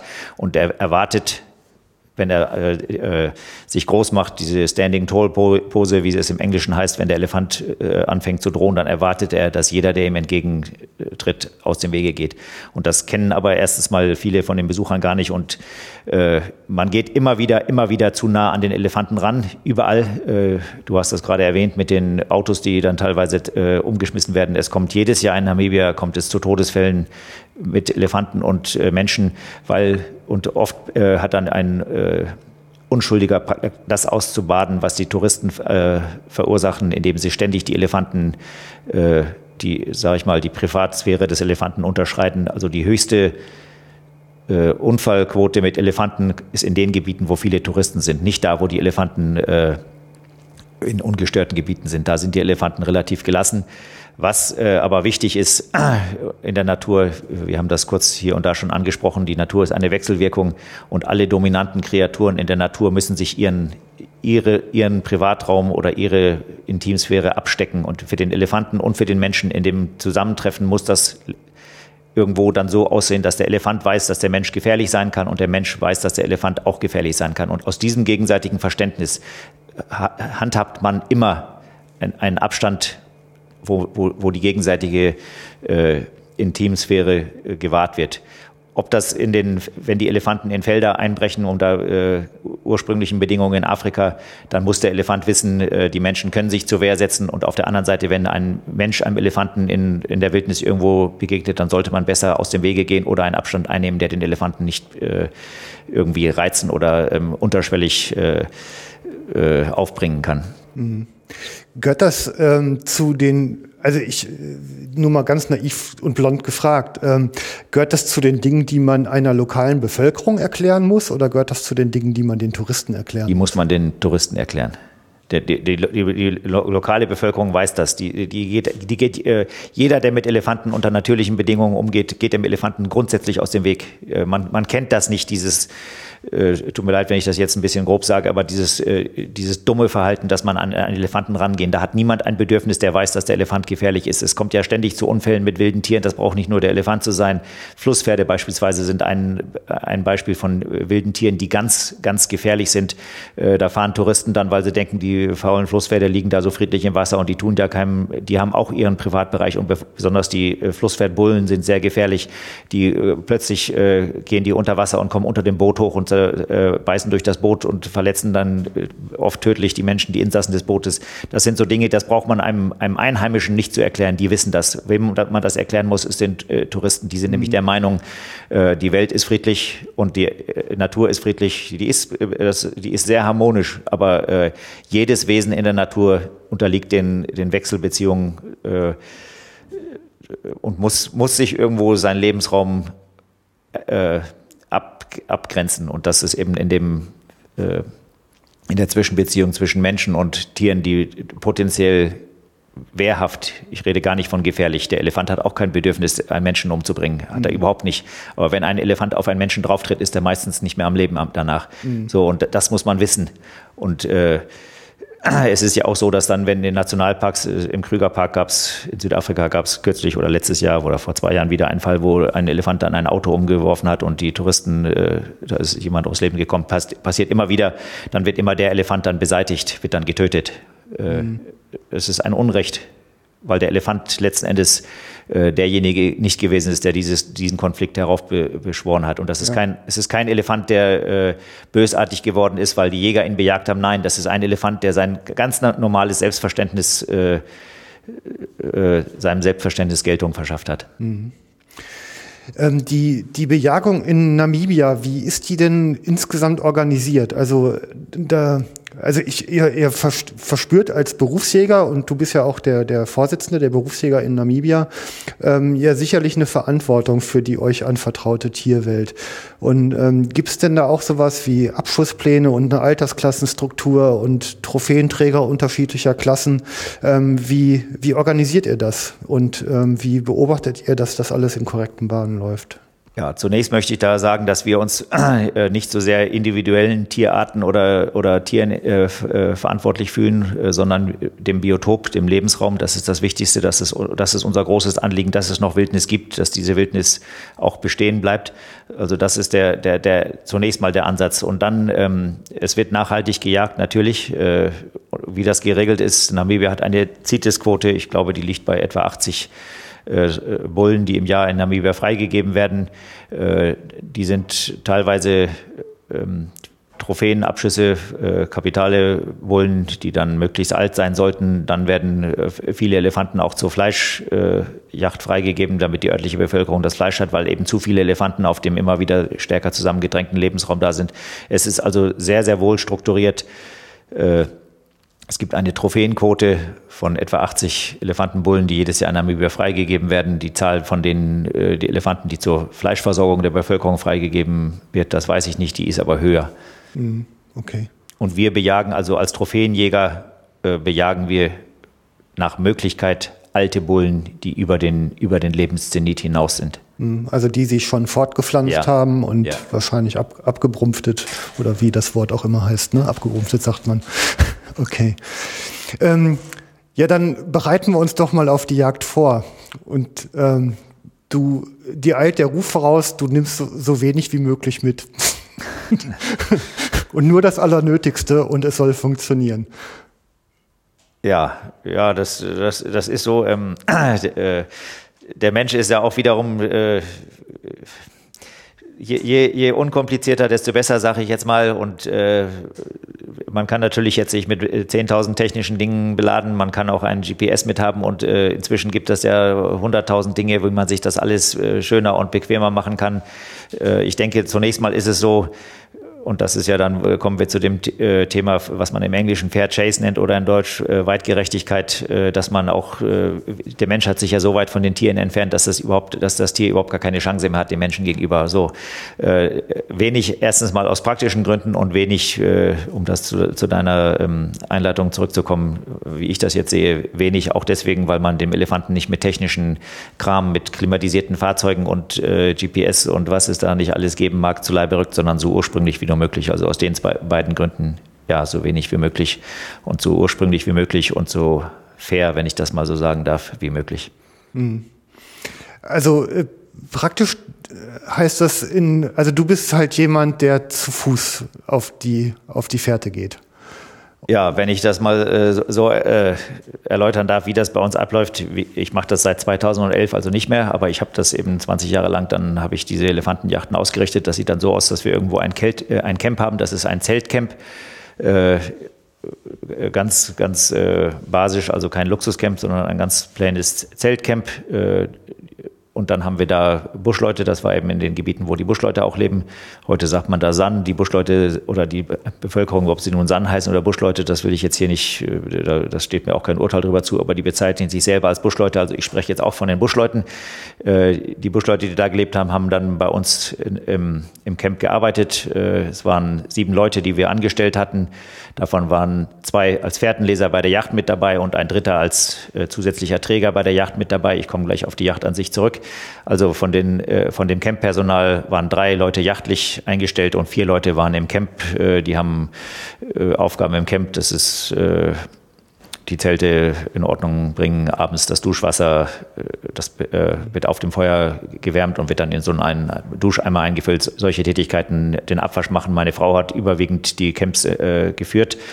Äh, meine Frau hat gekocht, aber so, so, wir hatten dann eben vier Gehilfen im Camp auch noch. So und äh, bei der Yacht an sich sieht das dann so aus, dass man morgens früh mit diesen drei Leuten, also ein Yachtgast, ich als Berufsjäger und dann drei Buschleute als Gehilfen. Zwei davon sind Fährtenleser, ein dritter ist ein zusätzlicher Träger. Viele von den Yachtgästen haben eine äh, Kamera dabei oder äh, noch eine Jacke oder äh, etwas Klimbim. Der, der dritte von diesen mhm. drei Yachtgehilfen war also Träger. Der hat sich in der Nähe des Yachtgastes immer aufzuhalten, auch darauf zu achten, dass wenn wir uns irgendwie verteilt haben aus irgendwelchen Gründen, wo wir eine verlorene Fährte suchen mussten, der immer in der Nähe des Yachtgastes bleiben musste, dass es nicht irgendwie dazu irgendwie irgendeinem Unfall meinetwegen mit Schlangen oder was auch immer. Das ist also jetzt kein Thema, aber äh, der war, war der, äh, hatte sich um den Yachtgast zu kümmern, hat dem Yachtgast äh, äh Dinge äh, zu tragen, wie mhm. beispielsweise Kamera und so weiter. Und die anderen beiden waren Fährtenleser und wir haben dann meist an einer Wasserstelle, aber das ist nicht notwendig. Man stößt hier und da auch so auf eine Fährte, aber wir sind meistens morgens früh zu irgendwelchen Wasserstellen, wenn das weit abgelegen war. Es sind also riesige Gebiete.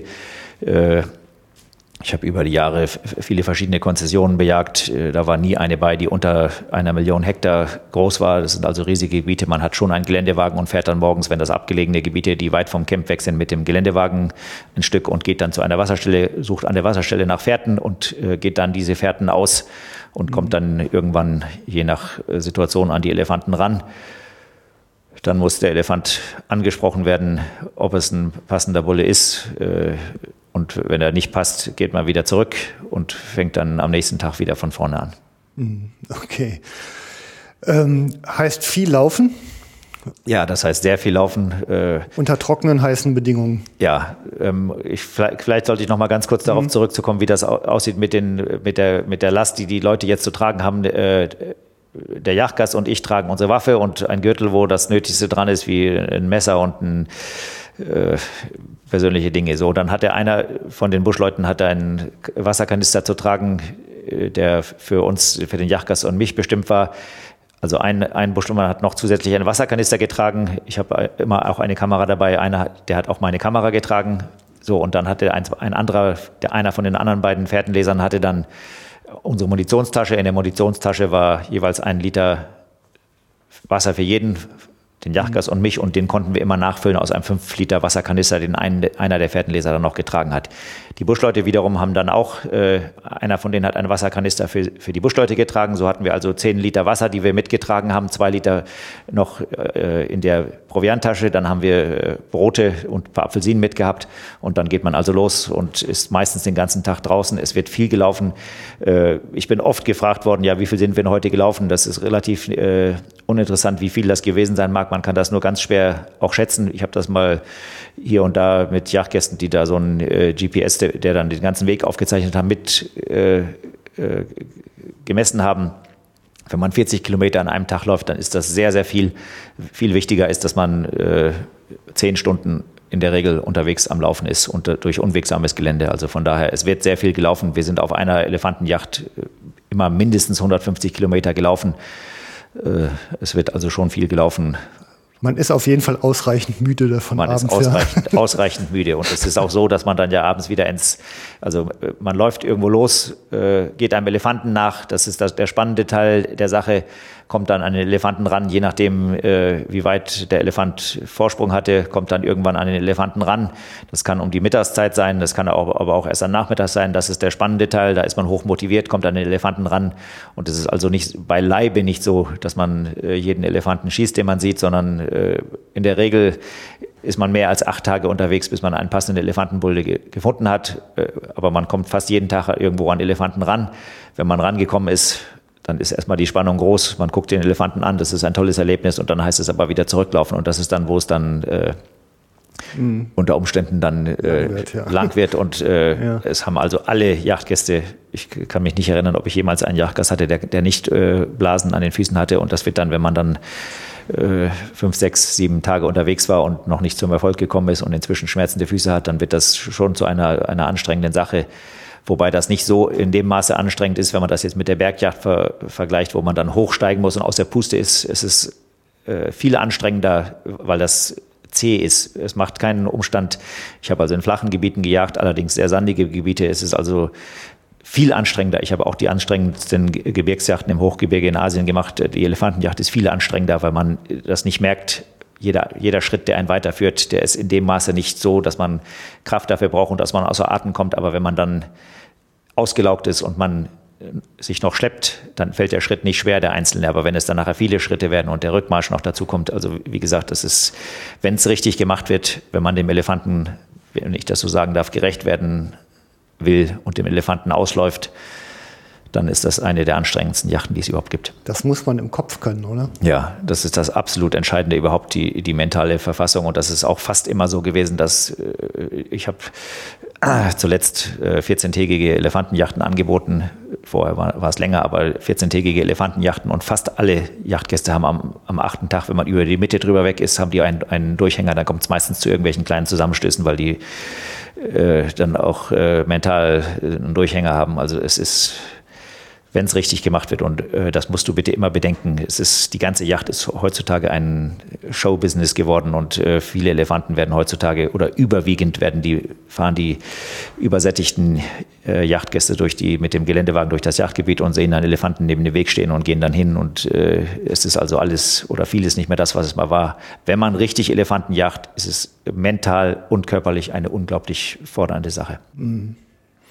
Und dann kann man die Welt runddenken, ne, während dieser Zeit. Ja, ja, äh, ganz sicher. Äh, für mich persönlich ja. ist das, äh, das ist ja immer dieses äh, Geschwätz von den wehrhaften Wild und der Gefahr. Die Gefahr ist ein, ein, ein Ding, das gehört einfach dazu, weil das, äh, ein Elefant ist ein potenziell tödlich gefährliches Wild. Wenn es zu einem Unfall kommt, äh, mhm. bei allen anderen Wildarten ist die Überlebenschance noch recht groß. Wenn, ein, wenn man einmal unter einen Elefanten geraten ist, ist, ist es also meistens vorbei. Aber das ist nicht das Thema, das Interessante, um wo du jetzt gesagt gesagt hast, die Welt runddenken. Für mich das Schöne beim Elefantenjagen äh, war das Laufen, das Marschieren und dann kommt man plötzlich, wenn man eine Weile marschiert ist, ich weiß nicht, wie andere Leute das erleben, aber ich komme dann grundsätzlich in einen Zustand, wo ich anfange zu meditieren. Das ist für mich das Tollste bei der Elefantenjacht, dass man über weite Strecken läuft und dass man dann sich mit allen möglichen Dingen auseinandersetzen muss und äh, irgendwann dann am Elefanten dran ist. Also das, mhm. das ist für mich der, die Essenz des Elefantenjagen ist die Auseinandersetzung mit der Kreatur.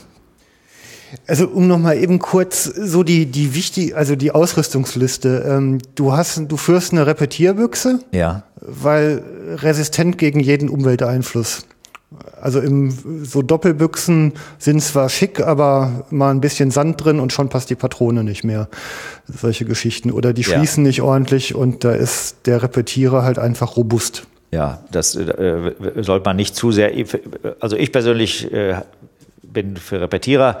Äh, das gibt andere Leute, die da wieder die Dinge anders sehen. Aber äh, das hast du ganz richtig gesagt. Äh, der Repetierer, wenn ich das sagen darf, aber das, da scheiden sich ja bei den Jägern auch die Welten dann mhm.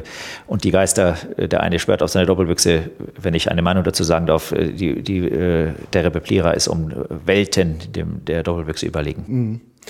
Ähm, du benutzt keine Zieloptiken? Ja. Grundsätzlich sowieso nicht. Äh, es ist also nicht so, dass ich äh, sage Elefant und nichts anderes. Ich sage sehr gerne und äh, das darf man nicht vergleichen, auch auf anderes Wild. Ich benutze grundsätzlich keine Zieloptik, aber bei der Elefantenjacht ist eine Zieloptik nicht angebracht, weil man so nah an das Wild dran geht, dass man, dass die Zieloptik nur hindert. Mhm. Also wir reden so über etwa 25 Meter. Ja, bei 25 Meter ist äh, so die Entfernung, wo man im Durchschnitt. Mhm. Okay. Ja. Ähm, Kimme Korn auch noch so nicht geklebt ordentlich verlötet. Also wir ja. sind geländegängig und dann haut man irgendwo ran und ähm, wir brauchen eine wirklich funktionale Visiereinrichtung. Ja.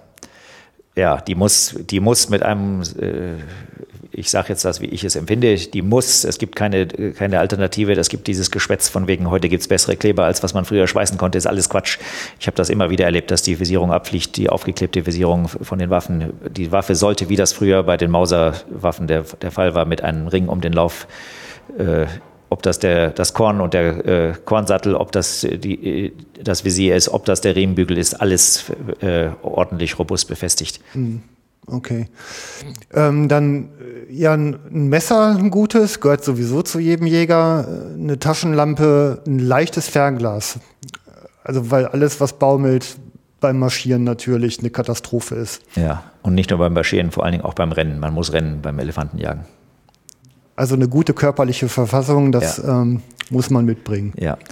Ganz kurz nur noch mal dazu, der mhm. Elefant, wenn man den so sieht, äh, wie die meisten Leute den eben sehen, dann wirkt das so, als ob der so schläfrig durch die Gegend zieht und wenn man da nicht äh, nebenbei läuft und den irgendwo durch die Landschaft, weil der auch so groß ist, wirkt das so, als ob der Elefant sich ganz langsam durch die Welt bewegt. Der Elefant, ein Schritt beim Elefanten ist, äh, bei einem großen Bullen ist vier Meter und äh, der macht natürlich ordentlich Boden. Also wenn man, wenn ein Elefant zieht, kann der Mensch nur im Laufschritt dranbleiben. Man kann ihn natürlich aufholen, äh, wenn der Elefant äh, ist oder wenn er sich einstellt, aber nur um das nochmal, die körperliche Verfassung ist das A und O, wenn man ordentlich richtig jagen tut. Äh, man muss rennen können, man muss äh, äh, dem Elefanten vorgreifen können. Das geht nicht ohne Rennen. Und deswegen okay. ist das, ja. Ähm, Kaliber, denke ich, die dicken Pillen, also ich hatte ja unlängst ähm, bei Heim mit der 453 Lot mal meinen ersten Schmuser, habe zwei Schuss machen dürfen. Ähm, also so eine Pille, die also ich, ich kann mir vorstellen, halt, man braucht eine Eindringtiefe, bevor die auch anspricht. Also anders jetzt als auf ein Rehwild, wo ich schnell eine schnell ansprechende Patrone haben muss, ähm, die viel Energie schnell auf den Körper überträgt, brauche ich hier eine Eindringtiefe, bevor Wirkung erzielt wird. Ne? Ja, mit richtig Energie. Ja, ja, äh, äh, äh, ausreichend Energie und dann ein relativ schweres Geschoss, was ganz wichtig ist. Beim Elefanten kommt man nur mit Vollmantel geschossen weiter durch die unglaubliche Körpermasse und dann die dicke mhm. Haut. Also es wird mit, auf Elefanten nur mit Vollmantel gejagt. Okay, mhm. gut. Ähm, Gewehrriemen, Notizbuch und Bleistift finde ich spannend. Ähm, wir haben ein ganz individuelles Trittsiegel beim Elefanten. Das, also die, die kann man wirklich wiedererkennen, auch wenn ich nächstes Jahr mal wieder ein. Und so ähm, fährtest du halt Elefanten, also insbesondere wenn die irgendwo mal Ärger gemacht haben, auf einer individuellen Ebene übers Trittsiegel. Ja. ja. Ja, ähm, das ist eine Sache, die ich eingeführt habe bei unseren äh, Fährtenlesern und das wurde meines Wissens auch vorher nirgendwo gemacht. Also wir haben die Elefanten individuell äh, markiert. Äh, jeder Fährtenleser hat sich dann, wenn wir eine Fährte aufnehmen, damit man auch, dass es mitunter am Wasser sind dann eine Gruppe von sieben Bullen gewesen, die war zunächst zusammen und dann oder ist zusammen am Wasser eingetroffen. Wenn die dann vom Wasser wegziehen, nach äh, zwei Kilometern weg vom Wasser, trennt sich schon einer und nach wann auch immer irgendwann ist der Bulle, den man eigentlich auswertet, der ist dann weg von den anderen und steht irgendwo ganz alleine. Deswegen haben wir erstens mal haben wir nur die Fährten aufgenommen, von denen wir von vornherein den Eindruck hatten, dass es ein alter Bulle ist. Das kann man an der Struktur der Fußsohle erkennen. Die sind äh, grob und rau und zerschlissen, die Füße von den alten Bullen. Und wenn man also nicht sich einen individuellen Elefanten raussucht und den an, dem, äh, an der Fährte praktisch wie an einem Fingerabdruck wiedererkennen kann, kommt man am Ende irgendwo an, wo man äh, den, den Elefanten, den man gar nicht gesucht hat. Also von daher, wir haben den Elefanten markiert und ich habe, um da wieder auf das Notizbuch zurückzukommen, ich habe mir von Elef interessanten Elefanten habe ich mir ein, ein, irgendwas äh, abgezeichnet in das Notizbuch, wie die Fährte aussah, ein interessantes Stück und dann kann man die Elefanten, auch wenn man sie dann nicht erkennt oder wenn man einen Elefanten an einem Elefanten dran war und der hat Wind bekommen und ist weg und man kann nicht mehr hinterher, äh, kann man sich die Fährte einprägen und stößt vielleicht auf diesen Elefanten wieder und kann schon an der Fährte erkennen, das ist der Elefant, den wir äh, damals mal vorhatten. Aber das hält nicht ewig, also die Elefant, die Fußspur verändert sich, das äh, ist innerhalb einer Saison, die über, sich über mehrere Monate erzieht, hinzieht, ist das vielleicht möglich, aber grundsätzlich verändert sich die Fußspur, dann bricht ja, wieder was raus und äh, mhm, Okay. Ähm, jetzt geht man auf der Fährte hinterher und du sagtest ja schon, die haben ein ganz erstaunliches Tempo und man kommt eigentlich nur im Laufschritt hinterher. Das heißt da im Grunde, ich versuche vorher mir irgendwie auszudenken, welches Ziel der Elefant hat und vielleicht irgendwie eine, eine Abkürzung zu finden, um um dann näher ranzukommen. Das kann ja auch mal ins Leere führen. Ne? Ja, die Abkürzung, das, das machen wir nicht. Also das, nee? nein, nein. Okay. Ähm, wir nehmen den, die Fährte auf und wo die hinführt, das weiß man meistens nicht. Äh, der führt, man bleibt knallhart und das ist das Entscheidende, dass man an dieser Fährte, an dieser ganz speziellen, man hat teilweise Bullengruppen, wo 15 oder 17 Bullen sind, aber die bleiben nicht den ganzen Tag zusammen. Die ziehen irgendwo, ziehen drei weiter, vier nach hier. So, man muss an dieser einen Fährte dranbleiben und dann äh, geht man dem Elefanten ganz konsequent nach, äh, dass man die Fährte Seite verlässt, ist erst in dem, da muss man, man muss ständig die Windrichtung äh, beachten. Mhm.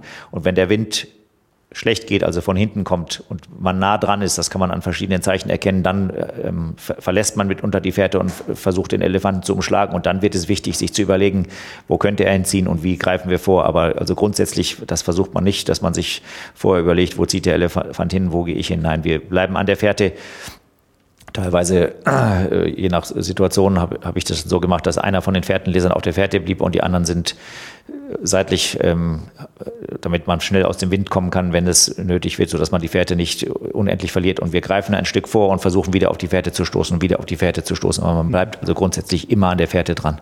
Okay.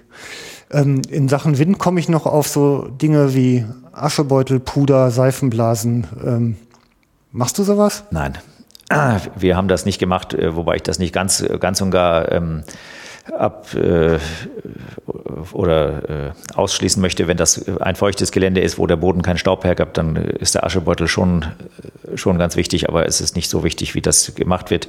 Das sind alles so Dinge, genauso wie die Waffe ohne Gewehrriemen, dass man, sie kennt ja diese Bilder, die inzwischen überall in der Welt rumschweren. Jeder Berufsjäger hat dann die Waffe so auf der Schulter liegen und der Lauf zeigt äh, auf die anderen. Äh, also äh, das sind so Dinge, die meines Erachtens äh, schöne Show-Elemente sind. Aber wir haben nie einen Aschebeutel dabei gehabt. Allerdings muss ich sagen, dass ich dann eben entweder im Regenwald in, äh, in Zentralafrika oder in der Nordkalahari gejagt habe, wo dieser Aschebeutel für meine Bedürfnisse nicht erforderlich war. Mhm. Okay. So, jetzt ähm, komme ich diesem Bullen näher ähm, und muss jetzt mit unter Beachtung des Windes halt irgendwie in die Schussdistanz kommen. Wir sprachen vorhin schon mal an, ähm, um die 25 Meter. Also die sind ja, äh, also ich sag mal, wenn ich auf 100 Meter, dann rühren die sich ja noch nicht so großartig. Also die haben ja nun mal ein, ein Verständnis von Alpha-Tier in ihrer Umgebung. Ähm, ab irgendeiner Entfernung werden die aber dann mal nervös. Und ich kann mir vorstellen, 25 Meter ist schon so nah, dass die mal ernsthaft sagen, hör mal Pfeife, was willst du denn hier? Da geht der Puls hoch und das Adrenalin in die Ohren, oder? Ja, ja, auf jeden Fall. Also äh, das ist äh, so, dass jeder Mensch, der noch einen, einen ganz normalen Instinkt hat, ich, ich äh, frage mich immer, wie das überhaupt, auf, wie das für jemand ist, der da auf ganz kurze Entfernung, wie das die Touristen teilweise tun, ob die das völlig ver, ver, verloren haben, äh, die natürliche das natürliche Gespür für die Situation. Ein Elefant ist also so, der ist wehrhaft und wenn der Elefant äh, auf einen Menschen losgeht, äh, ist man platt. So, so einfach mhm. ist das. Und die, die Leute, die da so nah an die Elefanten oft rangehen, die sind natürlich, äh, man nennt das glaube ich inzwischen habituiert, dass die sich an viel Menschenverkehr äh, gewöhnt haben, aber grundsätzlich ist jeder Mensch, der noch äh, normal beisammen ist und normale Instinkte hat, wenn der in die Nähe von einem Elefanten kommt, geht dem erstmal das Adrenalin ganz mächtig in die Ohren. Und äh, es ist ein, ein Gefühl, äh, wenn man nah an einem Elefanten dran ist und äh, nicht im Auto sitzt, wo man schnell wegfahren kann oder wie auch immer, wer, wer da nicht das Gefühl hat, äh, ich bin nichts und äh, es könnte hier ganz, ganz äh, mhm. schnell vorbei sein, der ist nicht ganz normal im Kopf, sage ich jetzt mal einfach. Es ist also ein unglaublicher ähm, Adrenalinrausch, äh, in dem man da ist, wenn man nah an Elefanten dran ist. Und äh, daran gewöhnt man sich bis zu einem gewissen Maße, wenn man oft damit zu tun hatte, also wie ich, der das jetzt äh, täglich gemacht hat, über einen langen Zeitraum, man gewöhnt sich bis zu einem gewissen Maße dran, aber trotzdem ist man immer, immer noch äh, unterschwellig sich dessen bewusst, äh, wenn hier etwas schief geht, dann dann ist es zappenduster. Also das ist eine Form von Aufmerksamkeit, die will man üblicherweise nicht. Äh, das ist vielleicht auch das, das sind so, das sind so Dinge, wo ich der Meinung bin, das brauchen die Menschen, das muss man mal wieder haben, das muss jeder. Äh, wir haben, bevor wir jetzt hier die, die Ohrhörer angeschaltet haben, wir ja kurz darüber geredet. Wo, wo, wo ist der Mensch überhaupt noch an Dingen dran, wo er, wo er überhaupt mal wieder zu den ähm, essentiellen Dingen zurückkommt? Und dieses Gefühl, äh, äh, einem Elefanten gegenüber zu stehen, das ist, es, es gibt nichts, äh, nicht nur beim Elefanten, aber diese Momente, wo der Mensch wirklich sich wieder bewusst ist, dass man auch Angst haben muss. Wer hat hier schon noch Angst? Wer hat, wer hat schon mal äh, Existenznöte? Richtig, richtige Angst, wo du weißt, äh, und, und mit dieser Angst muss man auch umgehen können. Das ist auch ein, ein, ein, ein überlebensnotwendiges äh, Gefühl. Und das also ich bin hier noch nicht vom kapitalen Kaninchen angenommen worden. also, das ist noch nicht passiert. Ähm, jetzt, also ich meine, jetzt ist jetzt, man, man hat jetzt Busch, also 25 Meter ist jetzt ja irgendwie nichts im Vergleich zu der Wucht dieses Tieres. Und ähm, jetzt hört man auf einmal ein Knacken der Äste und auf einmal schiebt sich da dieser mächtige Kopf durchs Dickicht die Ohren weit ausgebreitet und ein wahrscheinlich markerschütternder Trompeter geht da durch die Dickung. Und ähm, also ich sag mal, die Einspannung, die wir gerade hatten, aber gleichzeitig erfordert es jetzt auch einen unglaublich kühlen Kopf, oder? Ja, es ist also so, ähm, grundsätzlich, wenn wir jetzt diese Elefanten da ausgefertigt haben und da rankommen, wir gehen nicht immer auf 25 Meter ran. Das kommt schon mal vor. Es hängt immer auch davon ab, wie dicht die Vegetation ist. Aber wenn man sich entschlossen hat, einen Elefanten zu erlegen, muss man nah ran. Dann muss man in die, in die Bereiche unter 40 Meter kommen. Und äh, da ist es dann eben, wo, wo man wirklich mit der, mit der ähm, Anspannung dann diesen Level erreicht. Das ist aber nicht so, dass man, das passiert immer wieder, dass man auch plötzlich in Elefanten reinstolpert, dass man, äh, oder dass die einem in die Quere kommen irgendwie. Aber grundsätzlich ist es also nicht so, dass man äh, so nah an die Elefanten rangeht, wenn man sich nicht entschlossen hat, den Elefanten zu, äh, zu erlegen. Mhm, okay. Ähm, der, was mache ich denn da überhaupt? Also der Klassiker in Deutschland ist der Kammerschuss in den Maschinenraum. Ja. Ja, das ähm, bei dem Elefanten gelten andere gelten andere Gesetze, weil der Elefant ein ganz anderes äh, Wesen ist. Der Elefant hat außer dem Menschen keine natürlichen Feinde. Von daher ist der Elefant sehr viel gelassener und er nimmt seine Umgebung nicht in dem Maße wahr, wie andere Tiere das tun. Äh, es wird oft gesagt, der Elefant ist blind. Das stimmt überhaupt nicht. Und äh, die Sinne des Elefanten sind nicht schlecht ausgewickelt, aber der Elefant hat relativ äh, wenig Intelligenz und äh, kümmert sich da nicht um seine Umwelt in einem großen Maße. Von daher, ähm, um jetzt wieder zu der Fairness äh, im Umgang mit allen Dingen zurückzukommen, äh, einen Elefanten auf eine größere Entfernung von mehr als 40 Metern zu beschießen und dann auf die Kammer zu schießen, äh, da, da, da, ergibt sich für einen Menschen, der eine Schusswaffe in der Hand hat, keinerlei Reiz, wenn ich das mal so sagen darf. So, es heißt also, dass man, um dem Elefanten gerecht zu werden, äh, man nah an den Elefanten ran muss. Und das fängt bei etwa 40 Metern, fängt das an, wo der. Also es ist eigentlich eine Chancengleichheit wiederherstellen. Ja. Und zwar äh, bewusst sich selber in die Gefahr hineinzubegeben, um zu sagen, ich kriege eine Chancengleichheit mit, dieser, mit diesem Geschöpf. Ja. Auch das muss man wollen. Ja, das muss man wollen und das muss man müssen, meiner Meinung nach, wenn man auf Elefanten jagt. Äh, ähm, da, da kommt man, muss, kann man jetzt wieder weit ausholen und sagen, wozu. Und äh, es geht ja darum, um, um das Fleisch, wenn wir das mal ursprünglich sehen, oder auch um die Trophäe. Um das Fleisch geht es sowieso immer, aber der, der Yachtgast, der jetzt, äh, sag mal, nach Afrika kommt und dann sagt, ja, warum soll ich da jetzt, äh, es, es gehört dazu. Das ist das Wesen des, der Elefantenjacht, dass man sich äh, in die Bereiche gibt, wo der Elefant die Gefahr einordnen kann und wo er sich auch zur Wehr setzen kann, wenn er das möchte. Hm. Ähm, ich habe schon von Rehböcken gehört, da lag das Herz am Anschuss und die hatten noch eine Flucht von 200 Metern. Ähm, wenn ich mir jetzt vorstelle, dass ich so ein gewaltiges Tier mit einem Kammerschuss und der geht dann noch ordentlich, dann kann der in der Restzeit, die er dann noch hat, noch gewaltigen Unfug anrichten. Ja. Und seine Chance nutzen. Ja. Das heißt, die Kammerschuss ist ja nicht das Ziel der Wahl. Ne? Ja, ähm, zunächst ist das so, dass man den Elefanten in den seltensten Fällen im Angriff äh, erlegen wird. Das wird meistens so sein, dass man an den Elefanten anpirscht und dass der mal angreift. Äh, das ist ein anderes Ding. Also man könnte theoretisch auf die Kammer des Elefanten schießen und der Elefant wird dann in 90 Prozent der Fälle wird der Elefant auf einen Kammerschuss in die Flucht ergreifen. So, äh, mhm. äh, von daher ist es, äh, ist es letzten Endes nicht die, das Element der, der Gefahr oder dessen, dass der Elefant noch was anrichten kann. Ähm, wenn der Elefant aber angreift, dann kann man ihn mit einem Kammerschuss nicht halten. Also man kann wohl einen Scheinangriff mit einem Kammerschuss abwenden, aber wenn der Elefant angreift, dann kann man ihn nur mit einem Gehirnschuss stoppen. Mhm.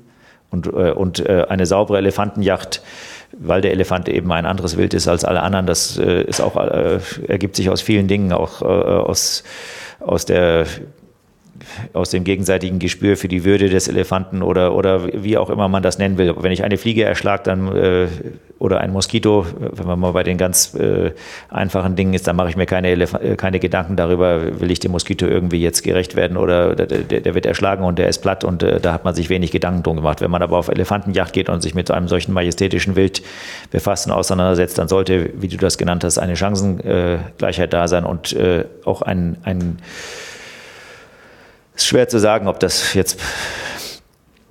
Ich würde sagen, das ist eine kunstvolle Elefantenjacht, wenn man den Elefanten so, äh, so anpirscht, dass man sehr nah dran ist und dass man ihn dann mit einem sauberen Gehirnschuss zur Strecke bringt, dass der Elefant im Schuss zusammenfällt und dann ist die Sache erledigt. Mhm. Ähm, Gehirnschuss bedeutet etwa ein fußballgroßes Ziel. Und wenn ich jetzt Kimme und Korn auf so eine Entfernung, sagen wir mal 25 bis 40 Meter, irgendwo so in der Ecke, dann muss man das auch können. Ne? Ja, ähm, wobei ein, ein Fußball zu treffen, das ist, ähm, das Gehirn hat aus gewissen Positionen Fußballgröße, aber das Gehirn ist also nicht rund, sondern das hat eine längliche Form und bei dem frontalen Schuss, weil das Gehirn eine Form wie ein Brotleib hat, hängt das auch noch davon ab, wie der Elefant in den Kopf fällt, aber das ist also äh, unter Umständen nur 20 äh, Zentimeter äh, breit und 15 Zentimeter hoch, je nachdem von dem Winkel. Es mhm. ist also kleiner als, kleiner als ein Fußball. Und dann, was dann eben da hinzukommt bei der Entfernung und bei der äh, potenziellen Gefahr, die dabei steht, sind die Nerven. Und diese Dinge äh, zusammen, die machen, kommen dann dazu, dass man es können muss. Und dann ist es so, dass man, dass der Elefant äh, riesengroß ist und dass das ähm, im Verhältnis sehr kleine Gehirn dann auch noch schwierig positioniert liegt im Hinterkopf des Elefanten. Also das ist, ist schon eine Sache, mit der man sich ganz intensiv befassen muss, wenn man es ordentlich machen will. Mhm.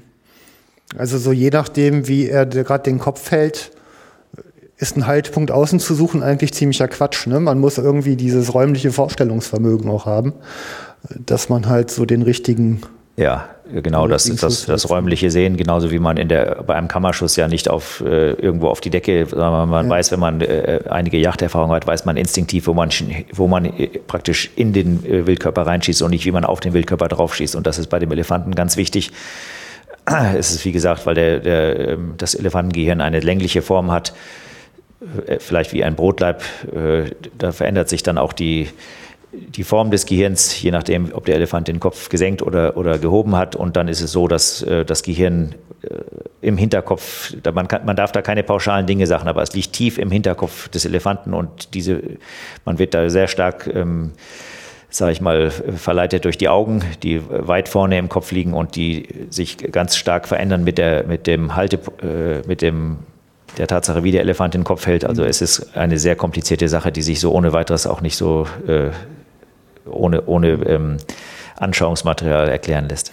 Eine der Passagen, die ich in deinem Buch gelesen habe, ähm, ist die, die alte Coca-Cola-Flasche, die taillierte Form, ja. äh, die du halt auch in der Ausbildung benutzt, um angehenden Berufsjäger halt die Anatomie da zu erklären. Ne? Ja, ja, und da kann man sich das, äh, wenn wir da kurz bei bleiben sollen, ich weiß nicht, wie ja. das für die Zuhörer jetzt äh, vorstellbar ist, aber die Taillenform, äh, da wäre am Flaschenboden, unten am Flaschenboden irgendwo das Gehirn des Elefanten und wo der Flaschenhals ist, ist der Rüssel. Und wenn man diese dann in der Achse, das ist ja so, dass das Gehirn äh, da ist, wo, der, wo das, die Wirbelsäule in den Kopf einmündet, also wo das Atlasgelenk, wo das, die Wirbelsäule mit dem Atlasgelenk aufhört. Und äh, diese Stelle ist hinten am Flaschenboden und da, wo, der, wo die Schulter, der Schulterbereich, also oberhalb der Taille von der Flasche ist, die man umkehren muss, äh, das ist schwierig, glaube ich, jetzt dann nachzuvollziehen für die Hörer. Aber wenn man nur die Flasche auf und ab bewegt in dieser Achse, dann sieht man schon, wie sich das, äh, der mhm. Haltepunkt da verändert. Ja, also eigentlich so dieses Atlasgelenk mit dem Gehirn drüber ist halt vor dem inneren Auge zu visualisieren und nicht irgendein äußerer Haltepunkt, ja. der über oder unter den Augen oder sonst wo irgendwie ja, liegen genau. kann. Der ja. kann sich ständig verändern. Ne? Ja, ähm, jetzt ist es ja so, man weiß ja nicht, was die Elefanten ja vorher auch erlebt haben. Also ein, eine Passage ähm, hatte ich eben auch angelesen, wo rein zufällig ähm, ein, ja, ich glaube, ein Dorfbewohner auf seinem Pfad ähm, einen Elefantenbullen von der dritten Seite in die Zange genommen hat. Also ich glaube zwischen Lager, einem Camp ja, und ja ähm, dem Ding. Und je nachdem, was der halt vorher in welchem Zusammenhang auch, auch, auch immer mit Menschen verknüpft hat, äh, kann der in so einem Moment extrem gefährlich werden. Ne? Ja. Ja, ähm, Elefanten sind äh, grundsätzlich extrem gefährlich. Ähm, man kann denen kaum davonrennen, es sei denn, man ist sehr gewandt und durch Haken schlagen. Also von der Geschwindigkeit können die Elefanten viel schneller rennen als ein Mensch.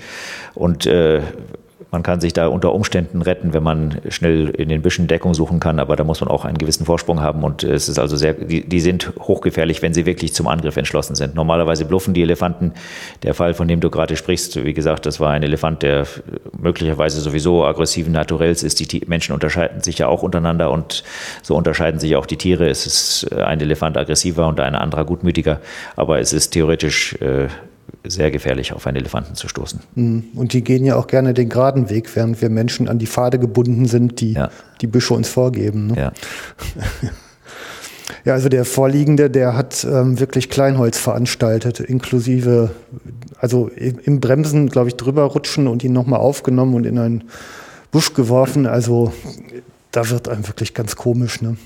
Ja, man muss das auch gesehen haben, äh, wie so ein Mensch dann nachher aussieht. Wie gesagt, den Fall, den du da schilderst. Ja. Ähm, wir sind dann da, der wurde dann vermisst, der Mensch, und äh, wir haben ihn dann gefunden und äh, sah schon sehr da läuft es einem dann schon kalt den Rücken runter, wenn man sich das überlegt, wenn man ständig damit zu tun hat und äh, wie es dann aussieht, wenn man mal da, wenn dabei was schief geht. Also wo der Elefant ja auch über einen längeren Zeitraum wirklich ähm, Aggression fokussiert aus, auspustet, ja, also richtig abarbeitet wie an einem Samstag fast. Ne? Ja. Ja, das ist so, ähm, dieser Fall, ich weiß nicht, ob wir da jetzt äh, drauf eingehen sollen, aber ähm, das äh, ist eigentlich nicht die, nicht die Regel. Ähm, Nee, nee, es, es, es passieren, es passieren immer wieder Unfälle ja. und meistens ist das dann so, dass der Elefant äh, einen Menschen dann äh, seiner, sich seinem Selbstverständnis Geltung verschafft, angreift und dann äh, den Menschen umstößt und drauftritt und dann ist der Mensch sowieso schon hin. Dieser Fall, von dem du jetzt gerade sprichst, der hat den, also über einen Abstand von 12 äh, bis 15 Metern hat er den also zertrampelt und platt gemacht und das, das, das ist nicht die Regel. Es passieren immer wieder Unfälle und meistens sieht das dann so aus, dass der Elefant äh, den Menschen über den Haufen rennt oder umstößt und dann drauftritt und nochmal noch mal drauftritt und das reicht schon. Aber dieser Fall, von dem du jetzt sprichst, der war also wirklich äh, zum Brei verarbeitet. Mhm. Also einer, glaube ich, in deiner ganzen Karriere, ne? Also ja. das ist ja. ähm, eine absolute Ausnahme. Ja. Aber es passieren also immer wieder auch unter den, äh, es ist letzte, vergangenes Jahr oder vor zwei Jahren, glaube ich, ist ein Berufsjäger in Namibia von einem Elefanten getötet worden und ein anderer schwer verletzt. Also es passiert schon immer wieder, aber das sind eben nicht solche Fälle, wo der Elefant entschlossen ist, mhm. äh, den mache ich jetzt platt. Wenn, wenn das so ist, äh, dass er überlebt niemand. Äh, diese äh, Angriffe, wo ein Elefant dann angreift und auf den Menschen drauftritt, das reicht schon. Wie gesagt, äh, wenn ein Elefant nur einmal auf einen Menschen drauftritt, äh, hast du in der Regel solche inneren Blutungen, dass du das nicht überlebst. Äh, aber das, dieser Fall, wo jetzt dieser Dorfbewohner da äh, von dem Elefanten umgebracht wurde, das war wieder noch eine, eine Nummer härter. Hm. Ähm, manche sagen ja eben, dass aus Bejagung sowas entsteht, aber es ist eigentlich, wie vorhin schon gesagt, andersrum. Ne? Das sind halt eigentlich eher diese touristischen Eindringen in die Intimsphäre, die, die solche Tiere dann halt einfach äh, so verknüpfen, dass der Mensch dann halt echt zum, zum Dauerfeind wird. Ja. Mhm. Ähm, Elefant erlegt, Schuss abgegeben. Wie, wie reagiert man? Ja. Also in, hier üblich ist ja die Zigarettenlänge, die berühmte. Ja, das sind äh, auch wieder unterschiedliche Auffassungen, wie man dann da vorgeht. Also was wir gemacht haben, wir sind äh, erstens mal ist das so, dass ich ja auch äh, unter anderem auch dazu da bin, dass ich äh, für die Sicherheit äh, zu sorgen habe und dass ich nicht eigentlich auch nicht auf den Elefanten schießen soll, sondern dass das der Jagdgast erledigen sollte.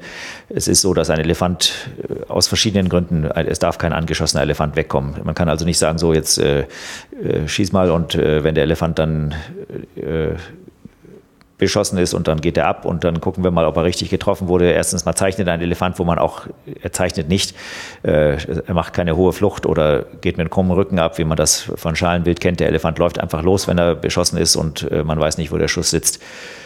Äh, völlig äh, verständlich, die Jagdgäste wollen den Elefanten selber erlegen. Äh, da soll ich nicht äh, gleich nachschießen und ich habe also grundsätzlich, um keinen A, keinen Elefanten zu verlieren, aber auch äh, B, um äh, den Elefanten nicht unnötig leiden zu lassen, habe ich mit den Jagdgästen immer folgende Abmachung gehabt. Wir sind sehr nah an den Elefanten rangegangen. Der Gast konzentriert sich auf einen Gehirnschuss. Wenn der Elefant im Feuer fällt, ist die Sache erledigt. Da brauche ich mich um nichts mehr zu kümmern. Fällt er nicht im Feuer, dann gebe ich zur Sicherheit einen Schuss auf die Kammer ab. Die Kammer kann man kaum verfehlen und dann äh, geht der Elefant nicht verloren. Das war die grundsätzliche ähm, Ausgangslage. Also der Gast versucht einen Gehirnschuss anzubringen. Äh, dann ist es so, dass das auf mehrere, mehrere Bullen sind. Wir haben uns also sehr intensiv darauf vorbereitet. Wenn die Gäste im Camp eingetroffen sind und noch nicht vorher auf Elefanten gejagt haben, habe ich erstmal den, die, an äh, Schädeln die Position des Gehirns äh, gezeigt und dann die verschiedenen Szenarien, wie der Elefant den Kopf halten kann, sind wir durchgegangen. Aber was jetzt, worauf ich hinaus will, wenn der Schuss gefallen ist und der Elefant auch im Schuss gefallen ist und es sind andere Bullen da und man eben nah dran ist, äh, können die anderen Bullen unter Umständen gefährlich werden. Wir sind immer auf die Elefanten drauf zugerannt. Der Gast hat noch einen Schuss, auch wenn das ein sauberer Gehirnschuss war, hat der Gast noch einen Schuss auf die Kammer und noch einen auf die Wirbelsäule abgegeben und wir sind auf die anderen Elefanten zugerannt, die dann im Moment äh, durch den Schock der Schussabgabe äh, wollen die erstmal flüchten. Man lässt die also nicht zur Besinnung kommen, dass die dann sich umgucken, was ist hier los gewesen und dann möglicherweise Aggressionen aufbauen. Wir haben also im Moment sofort aggressiv äh, durch aggressives Auftreten die anderen Elefanten in die Flucht geschlagen. Äh, der Gast hatte sich um den beschossenen Bullen zu kümmern, wenn der gefallen ist. Und ich habe dann die Begleitbullen, die sogenannten Askaris, äh, in die Flucht geschlagen. Das war dann so nach dem Schuss unsere, unser Verhalten. Mhm. Okay, also direkt rein und ja ja, ran an den Elefanten ja. nochmal schießen. Äh, es ist oft, dass ein Elefant durch einen Kopfschuss äh, nicht, dass das Gehirn nicht getroffen ist und dass er dann nur betäubt ist und dass dann dann wieder hochkommt. Und es sind äh, viele Elefanten verloren worden, weil man gedacht hat, so ich habe sauber geschossen, der Elefant ist gefallen und dann erstmal weg und lass die Situation sich erstmal beruhigen, lass die anderen Elefanten langsam abziehen und in der Zwischenzeit wird er wieder, kommt er wieder zu sich, der benommene Elefant steht auf und dann ist man nicht dran und es ist Vegetation dazwischen. Also unsere Maßnahme war immer ran an den Elefanten und sicher machen, dass der Elefant nicht wegkommen kann. Mhm, okay. Ähm, Jetzt liegt er, alles ist gut. Ich glaube, ähm, die Entspannung, die sich breit macht, die muss man erlebt haben, die kann man nicht in Worte fassen. Ne? Also nach der Anspannung, die da ja. ist. Wie geht's denn jetzt weiter? Wie wird denn dieses Tier verwertet? Ja, das ist ein ganz wichtiger Teil und ein ganz wesentlicher Teil, den man auch ähm, nie äh, genug betonen kann. Erstens mal ist das so, dass der Elefant nicht dann da irgendwo liegen gelassen wird und die Stoßzähne und, und vielleicht noch die Füße werden mitgenommen, wie, man das, wie das auch passiert. Aber das ist, das ist nicht das, was wir Jäger machen. Es gibt immer äh, Dinge, die nicht so gemacht werden, wie sie gemacht gehören. Das ist nicht nur bei der Yacht so, das ist in allen menschlichen Bereichen so. Aber grundsätzlich ist das so, dass der Elefant verwertet wird, dass das Fleisch, das ist ja der Sinn der Yacht, dass das Fleisch der Bevölkerung äh, zugutekommt. Es ist also so, man ist äh, weit gelaufen, hat den Elefanten erlegt, jetzt muss man äh, zurück und muss die Bergung organisieren. Äh, das, man kann viel lesen, aber äh, darüber, dass dann nach dem Schuss dann schon die Leute aus den Büschen rauskommen, die Einheimischen, sowas habe ich nie erlebt. Das mag sein in Gebieten, wo sehr viele Menschen sind, aber dann ist es da auch nicht mehr äh, ursprüngliche Natur. Das sind also in Gebieten, wo zu viele Elefanten und zu viele Menschen zusammenleben. Bei uns sah das so aus, wir haben den Elefanten ausgefertigt, sind dann irgendwann am späten Vormittag oder bis äh, zum Einbrechen der Dämmerung, irgendwann in dem Zeitraum sind wir an den Elefanten rangekommen. Wenn es gepasst hat, haben wir den Elefanten erlegt. Dann war das nächste, der nächste Schritt zurücklaufen, entweder zum Fahrzeug, wenn wir morgens früh in irgendwelche abgelegenen Gebiete gefahren sind, oder wenn wir vom Camp aus zu Fuß los sind, zurück zum Camp. Das äh, dauert dann, je nachdem, wie die Situation ist, de, zumindest den Rest äh, des Tages. So, dann äh, wird, das, wird der Elefant eben geborgen, wie ich schon gesagt habe. Das ist ganz wesentlich. Wir haben dann auf dem Rückweg, wenn das sich das angeboten hat, wenn wir mit dem Fahrzeug irgendwo waren, sind wir auf dem Rückweg bei irgendwelchen Dörfern rangefahren haben gesagt, wir haben einen Elefanten hier in der Nähe geschossen. Morgen früh äh, Männer bereithalten mit Messern. Wir kommen und äh, holen euch ab und fahren dann zu dem Elefanten. Dann geht es zurück ins Camp. Äh, bis man im Camp ist, ist es fast immer äh, Nacht. So, und dann wird am nächsten Morgen in aller Frühe, äh, muss man da wieder hin. Äh, ich habe einen Unimog gehabt und natürlich noch Geländefahrzeuge auch, aber wir sind dann mit dem Unimog und mit einem anderen Fahrzeug dann am nächsten Morgen aufgebrochen, haben dann die Dörfer, die in der Nähe gelegen sind, wo man den Elefant erlegt hat, drei, vier Dörfer angefahren, Männer aufgeladen, was da ganz wichtig ist, jeder muss ein Messer haben, weil dann kommen nämlich die ganzen Schaulustigen und wollen sich das mit angucken. Also damit äh, der Platz, den man zur Verfügung hat auf den Fahrzeugen nicht durch äh, Gaffer eingenommen wird, musste jeder sein Messer vorzeigen. Wer ein Messer hatte, konnte drauf und dann ran an den Elefanten und dann wurde der Elefant also zerwirkt. Das Fleisch, man kann den Elefanten um das nochmal kurz einzufügen, der wird nicht aufgebrochen. Es ist also nicht so, wie man, man kann einen Elefanten äh, nur mit, großer, mit großem Aufwand aufbrechen. Ja, den muss man ja erstmal passend hinlegen. Ne? Ja, ja. Äh, es ist äh, nur als, als Beispiel mal, äh, die haben meistens die Füße etwas angewinkelt, die Elefanten, wenn sie liegen. Ja. Teilweise liegen die auch auf dem Brustbein, aber das ist nicht die, also in der Mehrzahl der Fälle liegen sie auf der Seite. Die haben nur das unterste Gelenk angewinkelt und man, es ist nicht möglich, den, den Fuß gerade zu ziehen. Nur, dass, dass man, weil das das alles zu schwer ist. Das, das kann man sich nur dann vorstellen, wenn man es äh, miterlebt hat. Mhm. Es ist also, man kann mit dem nichts weiter machen, als den vor Ort äh, in Streifen schneiden, sage ich immer so ein bisschen salopp. Äh, er wird mhm. dann zerwirkt. Und zwar sieht das so aus, äh, viele Yachtgäste haben äh, Leder mitgenommen, so, dann wird äh, nicht die ganze Haut, das kann man auch nicht. Man kann den Elefanten nicht umdrehen. Mhm. So, das wird etwas Haut, Haut runtergeholt auf, von der Oberseite und wenn die Haut runter ist, dann, äh, das muss man dann auch dirigieren, aufpassen, dass da nichts verkehrt läuft. Äh, dann äh, habe ich dafür also gesorgt, dass das in ordentlichen Bahnen lief, dass erstmal die Haut, die man haben wollte, runtergeholt wird. So, und dann ist es äh, grünes Licht, dann können sich alle draufstürzen und dann geht das los, dann wird da geschlachtet und die schneiden sich dann da Fleischbatzen runter und so langsam wird der Elefant von oben sage ich mal, abgedeckt, bis man an die Bauchhöhle kommt. Dann wird, das ist äh, eine Sache, die man erlebt haben muss. Und es ist auch ein, ein ganz, ganz tolles Erlebnis, das dann auch mhm. mitzuerleben. Das ist ja der, ein, ein ganz wesentlicher Teil des Jagens überhaupt, dass man dann miterlebt hat, wie so ein Elefant zerwirkt ist. Das sind je nachdem, wie weit der Elefant von den nächsten Dörfern wegliegt. Viele sind dann zu Fuß gekommen, die man nicht aufgeladen hat, die kein Messer hatten. Aber äh, ganz egal, das spricht sich schnell, sehr schnell rum. Da sind teilweise über 100 Leute, die sich dann um das Fleisch bemühen. Das ist äh, ein, äh, ein Volksfest, ein Schlachten und Lachen und äh, es werden Feuer in der Nähe gemacht. Die Leute fangen mhm. an, dann da schon mal gleich was zu braten und äh, es gibt dann auch Scherereien um das Fleisch, äh, hat man auch teilweise, aber das ist nicht die Regel. Die benehmen sich schon alle sehr gesittet dabei, aber äh, sind dann in Gruppen zu zweien oder zu dreien und haben sich einen Platz gesichert und der eine muss aufpassen, der nächste äh, äh, schleppt Fleisch weg. Das Fleisch wird dann irgendwo erstmal gelagert. Die schlagen dann da mit der Machete Zweige von den Büschen, die belaubt sind und dann wird das, damit das Fleisch nicht sandig wird, auf das Laub gelegt. Und äh, nach den ersten fünf, sechs Stunden so viel Fleisch runter, dass ich dann anfangen kann, das Fleisch dann äh, an die Dörfer zu fahren. Dann können die Leute, die schon sich entsprechende Vorräte gesichert haben, die laden ihr Fleisch auf das Fahrzeug und ich fahre das dann an die Dörfer. Und diese Aktion dauert den ganzen Tag. Also man ist die Elefantenjacht, also die Erlegung und die Bergung, bis diese, dieser, dieses Thema erledigt ist, das sind zwei volle Tage. Also schön ist ja eigentlich auch, dass es dann so eine ja so eine, so eine Rückkopplung in die Bevölkerung gibt. Also dass, dass die Jagd und diese Form der Nutzung ja irgendwie etwas ist, was die Menschen dann halt auch als sehr wohltuend wahrnehmen und was für die ein Highlight in ihrem Tag ist und was ähm, der, der Wildnis, in der sie da ja noch leben, halt ja auch einen Wert gibt. Ne? Und, ja. und eine echte Alltagsbedeutung. Ja, das ist ganz wichtig. Das Fleisch ist ein ganz wesentlicher Faktor. Ähm, man muss das auch mal ganz ehrlich sagen. Es wird ja immer geredet von, der, von den finanziellen äh, Vorteilen, die da äh, mit einhergehen, die, die gewiss sehr groß sind, aber die, davon bekommt der einfache Mann in, dem Dorf nichts mit. Das ist mhm. einfach so und das ist in Afrika äh, auch eine Realität. Es geht vieles äh, von dem Geld, was eigentlich, wenn ihr hier was spendet für äh, Hungernde in wo auch immer. Wo auch immer, äh, da ja. kommt dann relativ wenig unten an und genauso ist das mit den Gebühren, die wir dann an die Bevölkerung bezahlen. Da kommt, bekommt der Einzelne kaum was etwas ab.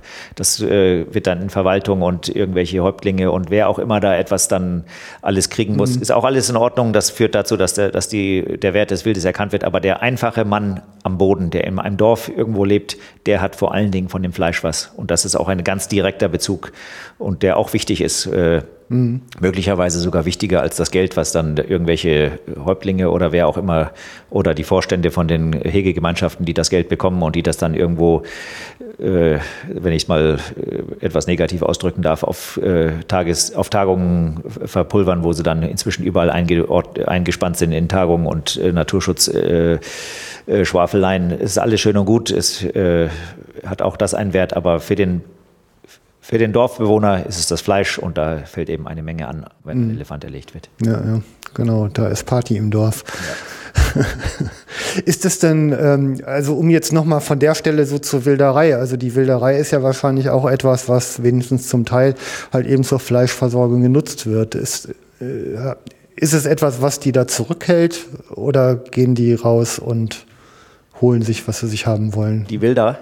Ja teilweise aus den Dörfern. Also es ist ja auch eine, ah, eine ja, Armutserscheinung. Ne? Ja, mit, den, mit, den, mit der Elefantenwilderei, das ist ja so, dass äh, wenn es nicht total irgendwo am Ende der Welt ist, wo überhaupt keine Behörde hinkommt, aber wenn gewildert wird, äh, man kann keinen Elefanten verstecken, man kann den auch nicht innerhalb von einem Tag irgendwo beiseite schaffen, wenn man einen eine Antilope wildert, da sind vielleicht zwei Leute, die da von mhm. etwas mitbekommen, die können das äh, in kurzer Zeit äh, das Wild ja. rausschaffen und äh, das kriegt niemand mit. Wenn irgendwo ein Elefant liegt, das wissen Das weiß alles jeder in der Umgebung. Also von daher die Wilderei, die geht immer wegen Elfenbein auf die Elefanten. Dass da dann das Fleisch mhm. auch teilweise sich jemand abschneidet, der gar nicht gewildert hat, aber äh, die Wilderei, das ist das Elfenbein, das ist nicht wegen dem Fleisch. Mhm. Ähm, behördlicherseits, wie wird denn damit umgegangen? Also ähm, da, da kommt ein Fall vor von Wilderei, man meldet den jetzt irgendwo in die Behördenstruktur hinein. Wie gehen die damit um? Ja, wenn das, wenn das äh, sehr positiv ist, dann äh, sind sie vor Ort, äh, kommen dahin, gucken sich das an, nehmen die Situation auf und äh, melden dann irgendwo. Dass die Wilderei solche Ausmaße hat, ist eben, weil die, weil die Strukturen nicht gut genug sind, weil da nichts letztendlich gemacht werden kann. Die, mhm. Diejenigen, die gewildert haben, die haben das Elfenbein in kurzer Zeit rausgehackt und verschwinden mit dem Elfenbein und dann stellt man eben fest, dass da ein Elefant wieder einer gewildert ist. Dann wird irgendwo ein Strich gemacht, es ist noch ein Elefant gewildert. Aber dass man da wirklich jetzt das kann man nur, und da kommt eben auch ein ganz, ganz großer, wichtiger Faktor äh, für die Jachtausübung. Ähm, es sind weite Gebiete in Afrika, wo jetzt Großwildjacht möglich ist und die Jäger, die vor Ort sind, die sind der beste Schutz gegen die Wilderei, weil die äh, erstens mal ein Interesse haben, dass in ihren Gebieten nicht gewildert wird und zweitens, sie sind tatsächlich vor Ort und können äh, die Wilderei eindämmen. Mhm. Alleine die Präsenz sorgt dazu, dass die Wilderer sagen, äh, geh mal lieber woanders wildern, hier, hier ist ein Yachtblock. Mhm. Dass das nicht immer funktioniert, ist auch klar. Die Gebiete sind teilweise so groß, dass man nicht überall sein kann, aber die, die Yachtausübung, die legale Yachtausübung bedeutet auch einen gewissen Wildereischutz. Äh, dass im Selu in, in Tansania solche Zahlen, man spricht da, dass da, ich weiß nicht, wie es tatsächlich ist, aber ich habe jetzt auf der Messe gehört, dass dann auch 13.000 Elefanten im Selu sein sollen und vor nicht wenigen Jahren waren es 80.000, dass diese Zahl an Elefanten gewildert werden kann. Das stellt letzten Endes den Behörden ein Armutszeugnis aus. Das muss man auch ganz klar sagen. Ja. Also ähm, habe auch noch gehört, dass teilweise ähm, mit Hubschraubern runtergegangen wird. Er legt Hörnchen ab und wieder weg. Ne? Ja. Also wirklich mit ja. industrialisiertem Einsatz. Das ja. ist ja gar nicht mehr das Fußvolk. Das. Da steckt auch echt ein Geld hinter. Ne? Ja. ja. Das ist schon krass. Ähm, jetzt nochmal eben zurück zur Verwertung. Wenn der so einen ganzen Tag da liegt, verhitzt der nicht? Ah, da, da, also nach den europäischen, wie heißt das, den EU-Bestimmungen ja. äh, ist er längst über den über den Zenit. Über den Zenit. Das interessiert da aber überhaupt niemanden. Okay. Also und das sind das sind auch Dinge, wenn ich das mal wieder so sagen darf, das sind alles Dinge, wo man mal wieder äh, sich selbst mehr hinterfragen muss. Äh, eine Butter, die über das Verfalldatum ist, die ist nicht unbedingt schlecht und dass man die dann gleich wegwirft, weil mhm. äh, das, wir, wir kommen jetzt wieder in, auf, auf, ganz andere Bereiche von Allergie und woher das kommt, dass äh, 10.000 Allergien gegen alles. Das Fleisch ist noch in Ordnung, die Leute essen das und äh, der mhm. Elefant hat unter Umständen je nachdem, wie weit er weg ist und äh, wie schnell man da wieder rankommt. Das ist ja auch so, dass man mit den Fahrzeugen, wo man zu Fuß hingewiesen ist, um den Elefanten zu erlegen, da muss man sich erst teilweise den Weg reinschlagen, wenn man da mit den Fahrzeugen rein will. Das dauert dann eine Weile. Also der hat unter Umständen 10, 12 Stunden in der Sonne gelegen. Mhm. Und das Fleisch ist also nach. Äh, ist gar. Ja, das ist gar. Und das riecht auch nach. Und äh, das muss ich wieder auch dann ganz ehrlich sagen, dass am Ende dieses Tages, wenn ich diesen Elefanten geborgen habe, äh, ganzen Tag und äh, der Unimog trieft, äh, trieft vor Blut und das Blut läuft dann von der Ladefläche unten auf die äh, erhitzte, auf das erhitzte Getriebe und das stampft dann. Mir schmeckt an dem Tag äh, kein Fleisch und auch am nächsten Tag nicht mehr, dann, äh, obwohl ich mhm. absolut kein Vegetarier. Es ist also nicht appetitlich. Das Zerwirken an sich, das ist schön anzusehen und das ist auch appetitlich. Das Fleisch ist, äh, sieht, sieht angenehm aus, aber wenn es dann alleine daran geht, dass, dass der aufgebrochen wird, der ist dann aufgebläht.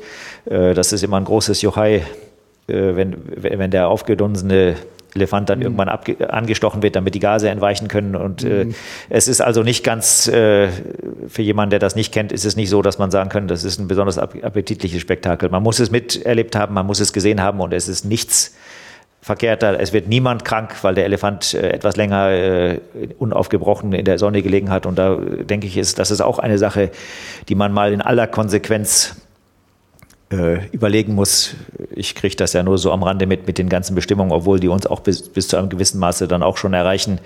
Dieser ganze Kokolores, äh, ein Reh, das nicht, ich weiß nicht, wie die Bestimmungen sind, aber innerhalb von so und so vielen Minuten aufgebrochen ist, ist noch lange nicht schlecht. Und dass man das deswegen nicht verwerten kann, ist ein absoluter Schwachsinn. Die Menschheit ist total dekadent und übersättigt. Äh, man sollte mal einer in aller Deutlichkeit auch einer Elefantenzerwirkung beigewohnt haben, dass man mal wieder äh, äh, sich selber ein bisschen äh, zurechtrüttelt und sich fragt, was hat, ist der Sinn der ganzen Dinge. Ja, es geht ja also hier schon in die Produkthaftung hinein. Ne? Und ähm, ich meine, da, da, also da sind Juristen äh, am Werk. Man sagt ja auch, die zehn Gebote seien deshalb so leicht und verständlich, weil kein Jurist an der Erstellung beteiligt war. Ne? da ist sicherlich einiges dran. Ja, ja das, das ist ein, ein Garten. Ja, ein schöner Ritt durch die, durch die Lebenswelt und die Wildnis des Elefanten. Ähm, lass uns vielleicht noch mal so ein paar Schlussgedanken. Also du, du bist ja jemand, der sehr bewusst und mit, ähm, mit viel Einsatz auf, auf wenig Technik besteht. Und ich meine, so in meinem Sinieren drüber, ich meine, wenn ich mir zum Beispiel ein Zielfernrohr auf die Büchse schnalle, dann kann ich damit sicherer schießen oder ich kann weiter schießen. Und ähm, die Verantwortung des menschlichen Gemüts, halt die Sicherheit zu wählen, ähm, dafür muss man sich schon disziplinieren, habe ich so manchmal das Gefühl. Ne? Und es gibt ja auch ähnliche Techniken, also Geruchstarnung ist zum Beispiel so eine Technik, die jetzt aufkommt, die sehr interessant ist vom Erleben her. Aber auf der anderen Seite natürlich auch irgendwie eine gute Streckung im rechten Finger braucht. Ne? Also man muss halt sich auch mal zurückhalten können. Ähm, wie, wie stehst du dazu? Also wie siehst du das? Ja, das ist genau das, was du jetzt angesprochen hast. Man kann weiter schießen oder man kann sicherer schießen und es wird immer weiter geschossen. Das ist, das ist die Tatsache. Mhm. Äh, die, die äh, dummen Sprüche, tut mir leid, dass ich das jetzt so krass sage, aber die dummen Sprüche, die da immer gemacht werden, äh, mit dem Zielfernrohr schieße ich sicherer und ich halte mich dann schon zurück. Es ist Quatsch. Wir alle kommen in Extremsituationen und, und wir haben alle das Bedürfnis, dass wir dann zum Erfolg kommen und der Erfolg heißt dann immer mit dem, mit dem mit der offenen Visierung, das ist jetzt bei der Elefantenjacht gar nicht so wichtig, aber grundsätzlich bei der Yacht äh, im Hochgebirge beispielsweise mit der offenen Visierung ist man, ist man begrenzt und man kann diese Begrenzung wieder etwas hinausschieben. Mhm. Aber man kann sie nicht unendlich hinausschieben. Es sind den Dingen Grenzen gesetzt. Mit der Technik. Je mehr Technik wir anbringen, desto mehr äh, äh, entfernen wir uns von den Dingen, die man noch äh, auch abschätzen kann, dass man sich auch äh, man spricht ja heute von Schussentfernung von 500 äh, Metern, ist ja schon gar nicht mehr weit. So und erstens mal hat das Wild da überhaupt nicht die Möglichkeit, die Gefahr einzuordnen. Und zweitens hat man selber auch kein, kein Verhältnis mehr zu den Dingen, zu den Auswirkungen, die man da eingeht. Es ist alles, äh, wie es auch schon das Wort sagt, distanziert und unpersönlich. So äh, grundsätzlich, du hast das äh, schon ganz klar auf einen Nenner gebracht. Man kann äh, angeblich sicherer schießen das ist aber nicht die Frage, man kann weiterschießen. Das ist das, was die Technik bewirkt. Alles wird einfacher gemacht, bequemer gemacht und das ist das, äh, leider, leider ist es das, wo alle, wo alle hinwollen. Es ist ja bequemer und es ist ja praktischer. Aber das ist nicht das Leben. Das Leben ist letzten Endes eine, eine Herausforderung. Und Herausforderungen, die man ausschaltet, machen das Leben weniger lebenswert, wenn ich das mal so sagen darf. Mhm. Äh, für mich ist das eine ganz äh, furchtbare Entwicklung. Und zwar kann man jetzt natürlich sagen, ja, du kannst zurückgehen zu dem, äh, zu den Faustkeilen oder zu dem Pfeil und Bogen. Das ist wieder ein anderes Thema, wo ich glaube, dass man da nicht jetzt äh, in dem Rahmen groß drin ein, reingehen kann. Die Schusswaffen haben äh, ganz einfach auch eine gewisse Menschlichkeit ein, vom Gewissen her äh, in die Sache gebracht. Man kann auch ein Tier in einer Falle äh, in einer Fallgruppe mit äh, Speeren unten drin kann man auch einen Elefanten irgendwie dann zu Ende bringen. Man kann ihn aber auch sauber erlegen mit einem einzigen Schuss. So, und das haben uns die Schusswaffen ermöglicht. Das heißt aber nicht, dass wir in diese Dinge immer weiter, immer weiter, immer weiter äh, äh, vorgehen müssen. Äh, äh, die Tatsache, dass die Yacht auch so einen schlechten Ruf genießt, ist, weil die allgemeine Öffentlichkeit ein ganz ganz starkes Gespür dafür hat, was ist richtig und was ist recht und was ist nicht mehr recht. Und wir Jäger sind leider auf dem Wege, dass wir die Dinge in eine Richtung treiben, wo die allgemeine Öffentlichkeit das Gefühl hat, hier stimmen die Verhältnisse nicht mehr. Hier ist das, man kann nicht mehr von, von äh, Fairness sprechen oder von äh, Chancengleichheit, glaube ich, hast du das ge genannt. Die Technik, wenn ich das so sagen darf, ist meines Erachtens nach der Untergang der Jägerschaft. Mhm. Also ich habe ähm, meine, meine letzte Aufnahme mit Dieter Stamann gemacht, so einer der, der deutschen Denker in Sachen Jagdkultur, der da auch viel recherchiert hat. Und der hat es ähm, insofern auf den Punkt gebracht, dass er sagte, also nach dem ja eigentlich europäischen Verständnis hat man die, die Welt in Gut und Böse eingeteilt. Und man hat halt eine, eine menschliche Erziehung und Prägung auch darauf ausgerichtet, ja, das Gute anzustreben und das Böse zu vermeiden. Und viel kommt ja aus dem angelsächsischen Raum, das Denken in Erfolg und Nicht-Erfolg. Also funktioniert etwas, tue ich es, funktioniert es nicht, stirbt es auch wieder aus. Und ähm, ich ich sagte ja eingangs, bevor jetzt hier die Aufnahmetaste fiel, also ich habe meine erste Sau, glaube ich, auf etwa eine Entfernung von fünf Meter, also lass es auch sieben gewesen sein. Aber ähm, das, das persönliche Erleben, die Last der Verantwortung auf den Schultern zu spüren, die, die, die maximale Verantwortung ist ja überhaupt ein Leben zu nehmen und dem beizuwohnen und zu wissen, selbst dafür verantwortlich zu sein, ist etwas, was natürlich eben mit dem Schwinden der Distanz auch wirklich erlebbar wird das ist auch das, was mich so an, an dieser Art der Elefantenbejagung halt auch wirklich ähm, ja fasziniert. Also ich bin ehrlich gesagt noch nicht mal sicher, ob ich das unbedingt selber erleben muss. Ja, ähm, äh, ich würde mich aber auch, wenn ich die Chance hätte, würde ich mich dem glaube ich nicht entziehen. Aber dieses persönliche Binden an diesen Zyklus, an dieses Leben und Tod und ja da auch gestaltend reinzugreifen, ist eigentlich etwas, wo wo Jägerschaft oder jeder Jäger halt äh, letztendlich dem Rest der Welt den Spiegel vorhält und eigentlich sagt, guckt mal, Ihr tut das letztendlich auch, auch wenn ihr es den anderen delegiert. Auch wenn ihr anstelle äh, den, des Waldes, der da war, jetzt eine Autobahn hinbaut, nehmt ihr Lebensraum und ihr tötet mit dem Nehmen von Lebensraum. Und jeder Mensch, der auf, oder auch jedes Lebewesen auf diesem Planeten hat ja diese Verantwortung in sich. Und und ich glaube, das ist das, was, wo, worin für Jäger die Chance besteht, eben dem Rest der Welt wieder zu sagen, guckt's euch an, schaut in diesen Spiegel. Ich tu das stellvertretend für euch. Und da liegt, glaube ich, eine Chance drin, ne? wo es ja, ganz, ganz weitergehen kann. Ganz unbedingt, also hundertprozentig. Das ist, äh, man muss ganz alle, alleine, äh, und das ist auch relativ einfach und ist auch gut, wenn man sich äh, tagtäglich mit dem Tod befasst, dann wird man irgendwo nicht, äh, nicht, nicht positiver dabei. Das ist aber eine Realität, die man sich immer vor Augen führen muss. Und äh, die, vieles, was äh, grundlegend verkehrt geht, ist, dass wir den Tod irgendwo als Unrecht sehen. Es ist nicht schön und es ist unbequem und unangenehm und ich würde auch gerne ewig leben, wenn ich mal so sage, aber ich glaube, dann wäre das Leben relativ flach, weil man dann nicht äh, getrieben ist von dem von dem, von dem Durst nach, nach Erleben. Äh, mhm. Wenn das unendlich ist, dann ist das, das, und das ist ja, wo das, wo das überhaupt herkommt. Das Leben ist Erleben. Und wenn das unendlich ist, ist es kein Erleben mehr, dann kann man das alles vor sich hinfließen lassen. Das ist das eine. Man muss sich bewusst sein, dass der Tod kein Unrecht ist. Und das ist, kommt immer dann wieder am deutlichsten, glaube ich, oder besonders deutlich herüber, wenn man Kinder hat, dann stellt man sich selbst etwas zurück und sagt, das eigene Überleben ist mhm. überhaupt nicht das, was das Wichtige ist und worum es geht, sondern das Leben an sich ist viel wichtiger als das Überleben des Einzelnen. Und das ist, das sind schöne Worte, mit denen man viel rumspielen kann. Leben, Erleben, Überleben. Es dreht sich alles um, um, um diese Begriffe. Und mhm. das ist für einen Jäger, wenn man mit offenen Augen durch die Welt geht, ist das ein, ein wunderbarer Beruf eine Berufung. Eigentlich so ein Punkt, ähm, das kann man es wirken lassen und ausschalten. Was ich aber nicht verpassen möchte, ist, ähm, ich möchte nochmal auf ähm, das Erongo-Verzeichnis zu sprechen kommen.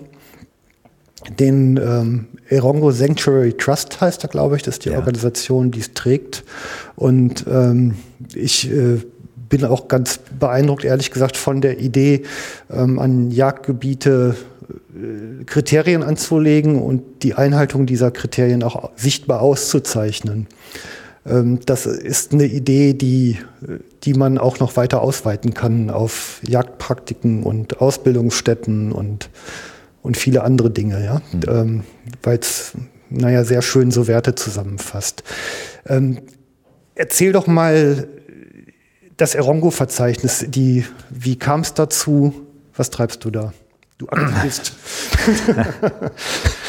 Ja, äh, das, das kommt letzten Endes alles aus den Dingen, die wir auch jetzt äh, relativ intensiv besprochen haben, aus den Erkenntnissen. Äh, und was auch ganz wichtig ist, dass wir Jäger uns da, da, darüber im Klaren sind, dass vieles nicht so läuft, wie es laufen sollte, dass wir Jäger wie alle äh, menschlichen Bereiche, du hast eben die Juristen angeführt, ich möchte jetzt nicht gegen Juristen zu Felde ziehen, aber das sind letzten Endes äh, aus einer guten Sache, die das Recht äh, vertreten sollen, ist inzwischen, wenn ich das mal so sagen darf, einfach über einen Kamm scheren darf, sind die Schmarotzer der Gesellschaft geworden, die sich einfach äh, daran bedienen, an den äh, Nöten des Einzelnen in irgendwelchen äh, Gerichtsprozessen. Die verdienen da eine Menge Geld bei und vor Gericht weiß sowieso niemand, was da passiert, weil das Recht so mit Füßen getreten oder von allen Seiten betrachtet werden kann, dass man, da, dass man das gar nicht mehr einordnen kann. Und genauso ist das mit der Jägerschaft, das eigentlich eine gute Sache ist, an der wer auch immer einigermaßen normal im Leben steht, nichts auszusetzen haben kann wenn die, wenn die Yacht so ausgeübt äh, wird als Teil der Natur. Es ist aber auch da,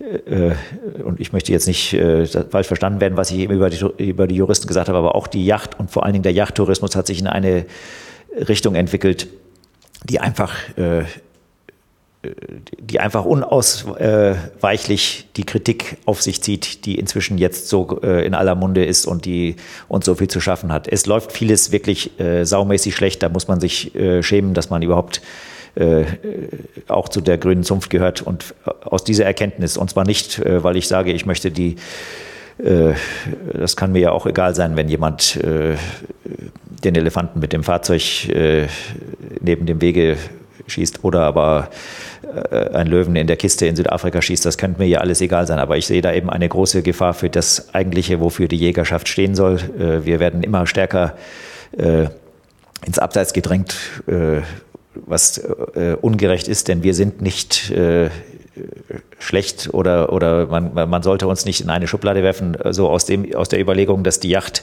unbedingt eine Berechtigung hat, als auch als eine Schule des Lebens und dass sich jeder zumindest damit befassen muss, äh, bevor er darüber äh, urteilt. Äh, da kommen nämlich ganz, ganz, ganz wesentliche Erkenntnisse, äh, wenn man sich mit der Yacht befasst hat, wirklich befasst hat, nicht äh, dagegen schreit, weil äh, andere Leute auch schreien. Wenn man sich damit befasst hat, dann wird man zu Erkenntnissen kommen, die meines Erachtens, solange wir die Natur wollen, heißen muss, ja, ja, wir jagen oder ja, das, da ist nichts mit verkehrt. So, es geht aber vieles in die Richtung, wo es wirklich, äh, wo wir einfach mit untergehen, weil man äh, zu Recht mit dem Finger auf uns zeigen kann. Ich habe eben die Kistenlöwen in Südafrika äh, erwähnt. Ich weiß nicht, ob wir darauf, darauf eingehen sollen. Das ist wahrscheinlich unter de deiner Hörerschaft einigermaßen geläufig, dieses Thema. So, und wir haben erkannt von dem Erongo-Verzeichnis, äh, dass man wieder zurück muss zu dem, wie es eigentlich ist und wie es eigentlich sein sollte. Das Erongo-Verzeichnis zieht also zielt also auf verschiedene Dinge ab. Zunächst mal ist es so, wir haben das jetzt auch in dem Gespräch schon verschiedentlich äh, zumindest haben das berührt, ist, der Lebensraum verschwindet, so der intakte Lebensraum. Das muss die Überlegung, die grundsätzliche Überlegung sein. Das Leben geht nämlich nur in Lebensräumen und äh, wir brauchen uns nicht um das Leben des einzelnen Elefanten, des einzelnen Löwen so sehr zu kümmern, wenn dieser Löwe oder dieser Elefant keinen Lebensraum mehr hat. Zunächst mal muss also Lebensraum erhalten werden und der Lebensraum muss artgerecht sein. Das sind ganz basische Dinge. Das Erongo-Verzeichnis ist also eine Bewegung, die, äh, so glauben wir, erkannt zu haben, wenn wir nicht die Yacht in die Richtung äh, zurückdrehen können, wo sie hingehört, als Naturverständnis, als Teilhaben an der Natur, dann wird die Yacht untergehen, berechtigterweise, weil diese, wenn ich das so sagen darf, perverse Yacht einfach nicht äh, zeitgerecht ist. Äh, so, wir wollen also zurück zu dem ursprünglichen Yachterlebnis. Dazu gehört erstmal ein intakter, ausreichender Lebensraum. Dann sind da äh, Überlegungen wie dieses Fair Chase, dieses, äh, das erklärt sich, äh, denke ich mal, in erster Linie aus der Würde und aus, aus dem respektvollen Umgang mit Kreaturen. Wenn man jagt, kann man nicht äh, wie ein äh, Wildhund, sage ich jetzt mal, einfach, der einfach ganz eine ganz andere Gedankenwelt, der kein Gewissen hat, der einfach um das Überlebenswillen auch äh, ein verstümmeltes Tier, das ihm entkommt, äh, das ist eben so und dann geht das weiter. Der Mensch hat ein Gewissen und diesem Gewissen ist er verpflichtet. Das Erongo-Verzeichnis befasst sich also erstens mal dahin, äh, möglichst viel intakten Lebensraum zu erhalten, dann, dass dieser Lebensraum artgerecht ist, dass man aufhört mit diesem Theater, das jetzt im Moment überall gang und gäbe ist, dass man Wildtiere irgendwo züchtet und sie dann zum Abschießen irgendwo hin verfrachtet. Das Tier muss also in einer intakten Umwelt leben, in einem natürlichen Lebensraum äh, es müssen, und das ist wieder ein sehr interessantes Thema, ich weiß nicht, inwieweit du das in deinen Sendungen schon bearbeitet hast, aber was ich also für unbedingt nötig halte, ich äh, will jetzt in kein Wespennest stechen, aber ich bekomme das ständig an den Lagerfeuern mit. Das Geschrei der Jägerschaft in Deutschland, äh, bitte nehmt es mir nicht übel, aber gegen den Wolf. Äh, der Wolf hat auch ein Lebensrecht und der gehört auch in einen Lebensraum. Und also es sind diverse Kriterien, die wir mit dem Erongo-Verzeichnis verfolgen. Erstens mal artgerechter Lebensraum. Das Wildtier muss eine Chance haben, sich vor dem Jäger zu entziehen. Es muss auch über die Grenzen des Yachtgebietes hinaus sich dem Jäger entziehen können. Wenn wir nämlich in einem Gatter jagen, dann kann das Wild letzten Endes nicht weg. Das ist einfach äh, unwürdig. Und es muss äh, Großraubwild regulierend auf die Bestände einwirken. Dass, dass diese mhm. Wechselwirkung zwischen äh, den natürlichen Beutegreifern und dem Pflanzenfressern, die muss einfach gegeben sein. Wir können nicht die Pflanzenfresser ausschalten, weil sie uns irgendwo nicht passen, weil sie äh, im afrikanischen Verhältnis, die Rappenantilope ist im Moment ein großes äh, Thema. So, wir können die Rappenantilope natürlich auf irgendwelchen, in irgendwelchen Gattern züchten und dann passt das natürlich nicht, wenn diese teuren Wildtieren die die Jungen weggefressen werden von den Leoparden oder den Geparden und deswegen müssen die Geparden und die Leoparden ausgeschaltet werden. Nein, wir wollen einen intakten Lebensraum und da ist eben das, die Gesetze des Jägers und des Gejagten, da sind die Nahrungsketten von Bedeutung. Also das ist letzten Endes das äh, Konzept, wo der Erongo, das Erongo-Verzeichnis wieder hin zurück will. Und dann bei der Bejagung, bei der Trophäenjagd, die muss ja auch noch in, von verschiedenen Seiten beleuchtet werden. Wir wollen bei der Trophäenjagd nicht äh, die stärksten Vertreter der Art in ihrem Zenit erlegen, sondern alte Tiere, die sich in der Natur äh, durchgesetzt haben und auch fortgepfletzt haben. Also das ist im Groben, sage ich jetzt mal, sind die beiden Aspekte der, des Erongo-Verzeichnisses natürlicher Lebensraum. Das Wildtier muss eine Chance haben, großräumig zu ziehen und am Jäger zu entkommen. Es muss äh, Raubwild regulierend auf die Bestände einwirken und wir Menschen bei der Trophäenjagd sollten die Trophäe nicht zum Maß mhm. aller Dinge erheben, sondern in ihrem Erlebniswert und auch in ihrer Ästhetik. Aber es geht da nicht darum, dass wir äh, die Trophäe um ihrer Selbstwillen bejagen, sondern die Trophäe muss ein Spiegel sein eines alten, reifen Stückes.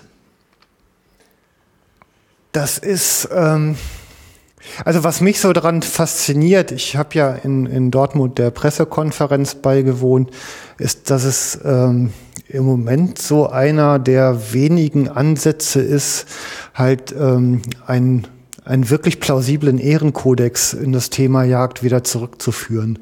Da kommt sie nämlich eigentlich her ja. so wie sie sich seit Mitte des 19. Jahrhunderts zumindest in Europa entwickelt hat. Und ähm, es ist in gewisser Weise eine, eine Rückkehr zu den Wurzeln und ich finde es einen ganz tollen Ansatz, der, der hoffentlich noch an vielen anderen Stellen seine Nachahmer finden wird. Über Kopien bist du da, glaube ich, nicht böse, ne? Nein. Nein, überhaupt nicht. Äh, das hoffen wir auch. Das ist auch unser Anliegen.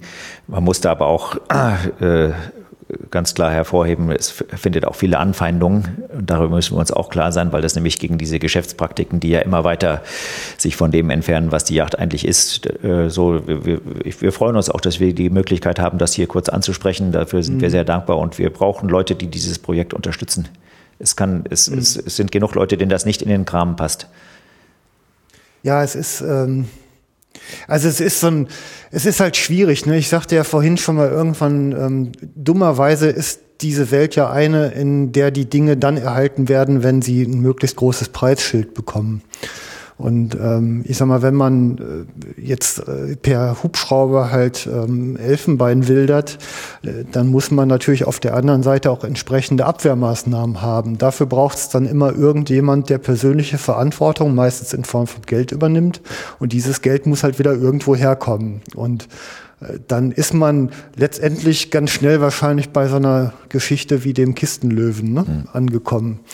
Und das sind natürlich ähm, Zusammenhänge, die sind auch schwer zu durchbrechen. Und ähm, wenn man denn Gebiete erhalten kann, in denen das äh, ja gar nicht erst zum Tragen kommt, dann halte ich alleine dieses Ideal zu verfolgen halt für eine tolle Sache. Ja. Aber es ist halt natürlich einfach, der Planet ist leider im Moment unter anderen Gesetzmäßigkeiten wird der betrieben. Ne? Ja. ja. Und das ist halt das Böse. Ja, und äh, ein Zurück gibt es da wahrscheinlich nicht. Das ist alles eine Frage der Moral und die Moral äh, äh, kommt ja auch ganz stark äh, unter die Räder. Mhm. Man, man, kann da über diese Dinge äh, jahrelang diskutieren. Äh, was bewirkt die Toleranz und was, wie ist das mit der Toleranz und der Moral, die Verknüpfung, dann kommen wir wieder. Aber letzten Endes geht das nur über die Moral und nicht über das Geld. Das ist, und wenn wir die Moral nicht haben, das Geld äh, regiert und nur derjenige, der seine eigenen, der, der Werte über den finanziellen äh, Vorteil sehen, äh, erkennen kann oder seine finanziellen Tätigkeiten an Werten orientiert, nur dann hat das Leben überhaupt eine Bedeutung und das ist eben entscheidend. Mhm. Okay. So, ich muss noch ein Wörtchen in eigener Sache loswerden. Und zwar habe ich mich ja mit dem Jagdfunk für den Journalistenpreis Wildtier und Umwelt beim Deutschen Jagdverband beworben. Und ja, ich mein Gott, ich mache das hier ja, ich bin so mein eigener Sender und wie groß die Chancen sind, weiß ich nicht. Aber ich habe gedacht, man nimmt der Jury die Wahlmöglichkeiten, indem man halt auf einer Unterseite, also auf den Portal klicken auf meiner Webseite, da kann man Kommentare hinterlassen und jeder, der meint, das ist irgendwie gut, was ich hier so betreibe, ähm, mit meinen Gesprächspartnern, sei bitte noch aufgefordert, da noch schnell einen Kommentar hin zu hinterlassen. Vielleicht wird's ja was. So ein kleiner Orden an der Brust des Jagdfunk macht sich ja auch ganz gut. Vielleicht klappt's ja. Also rafft euch noch mal auf, haut in die Tasten. Am 15. Februar ist da Bewerbungsschluss und wir wollen der Jury doch eine kleine Entscheidungshilfe geben. Dafür vielen Dank und dir, Kai-Uwe Denker, ähm, ja, bedankt, da bedanke ich mich für eine, denke ich, ganz eindrucksvolle Aufnahme und ein tolles Gespräch.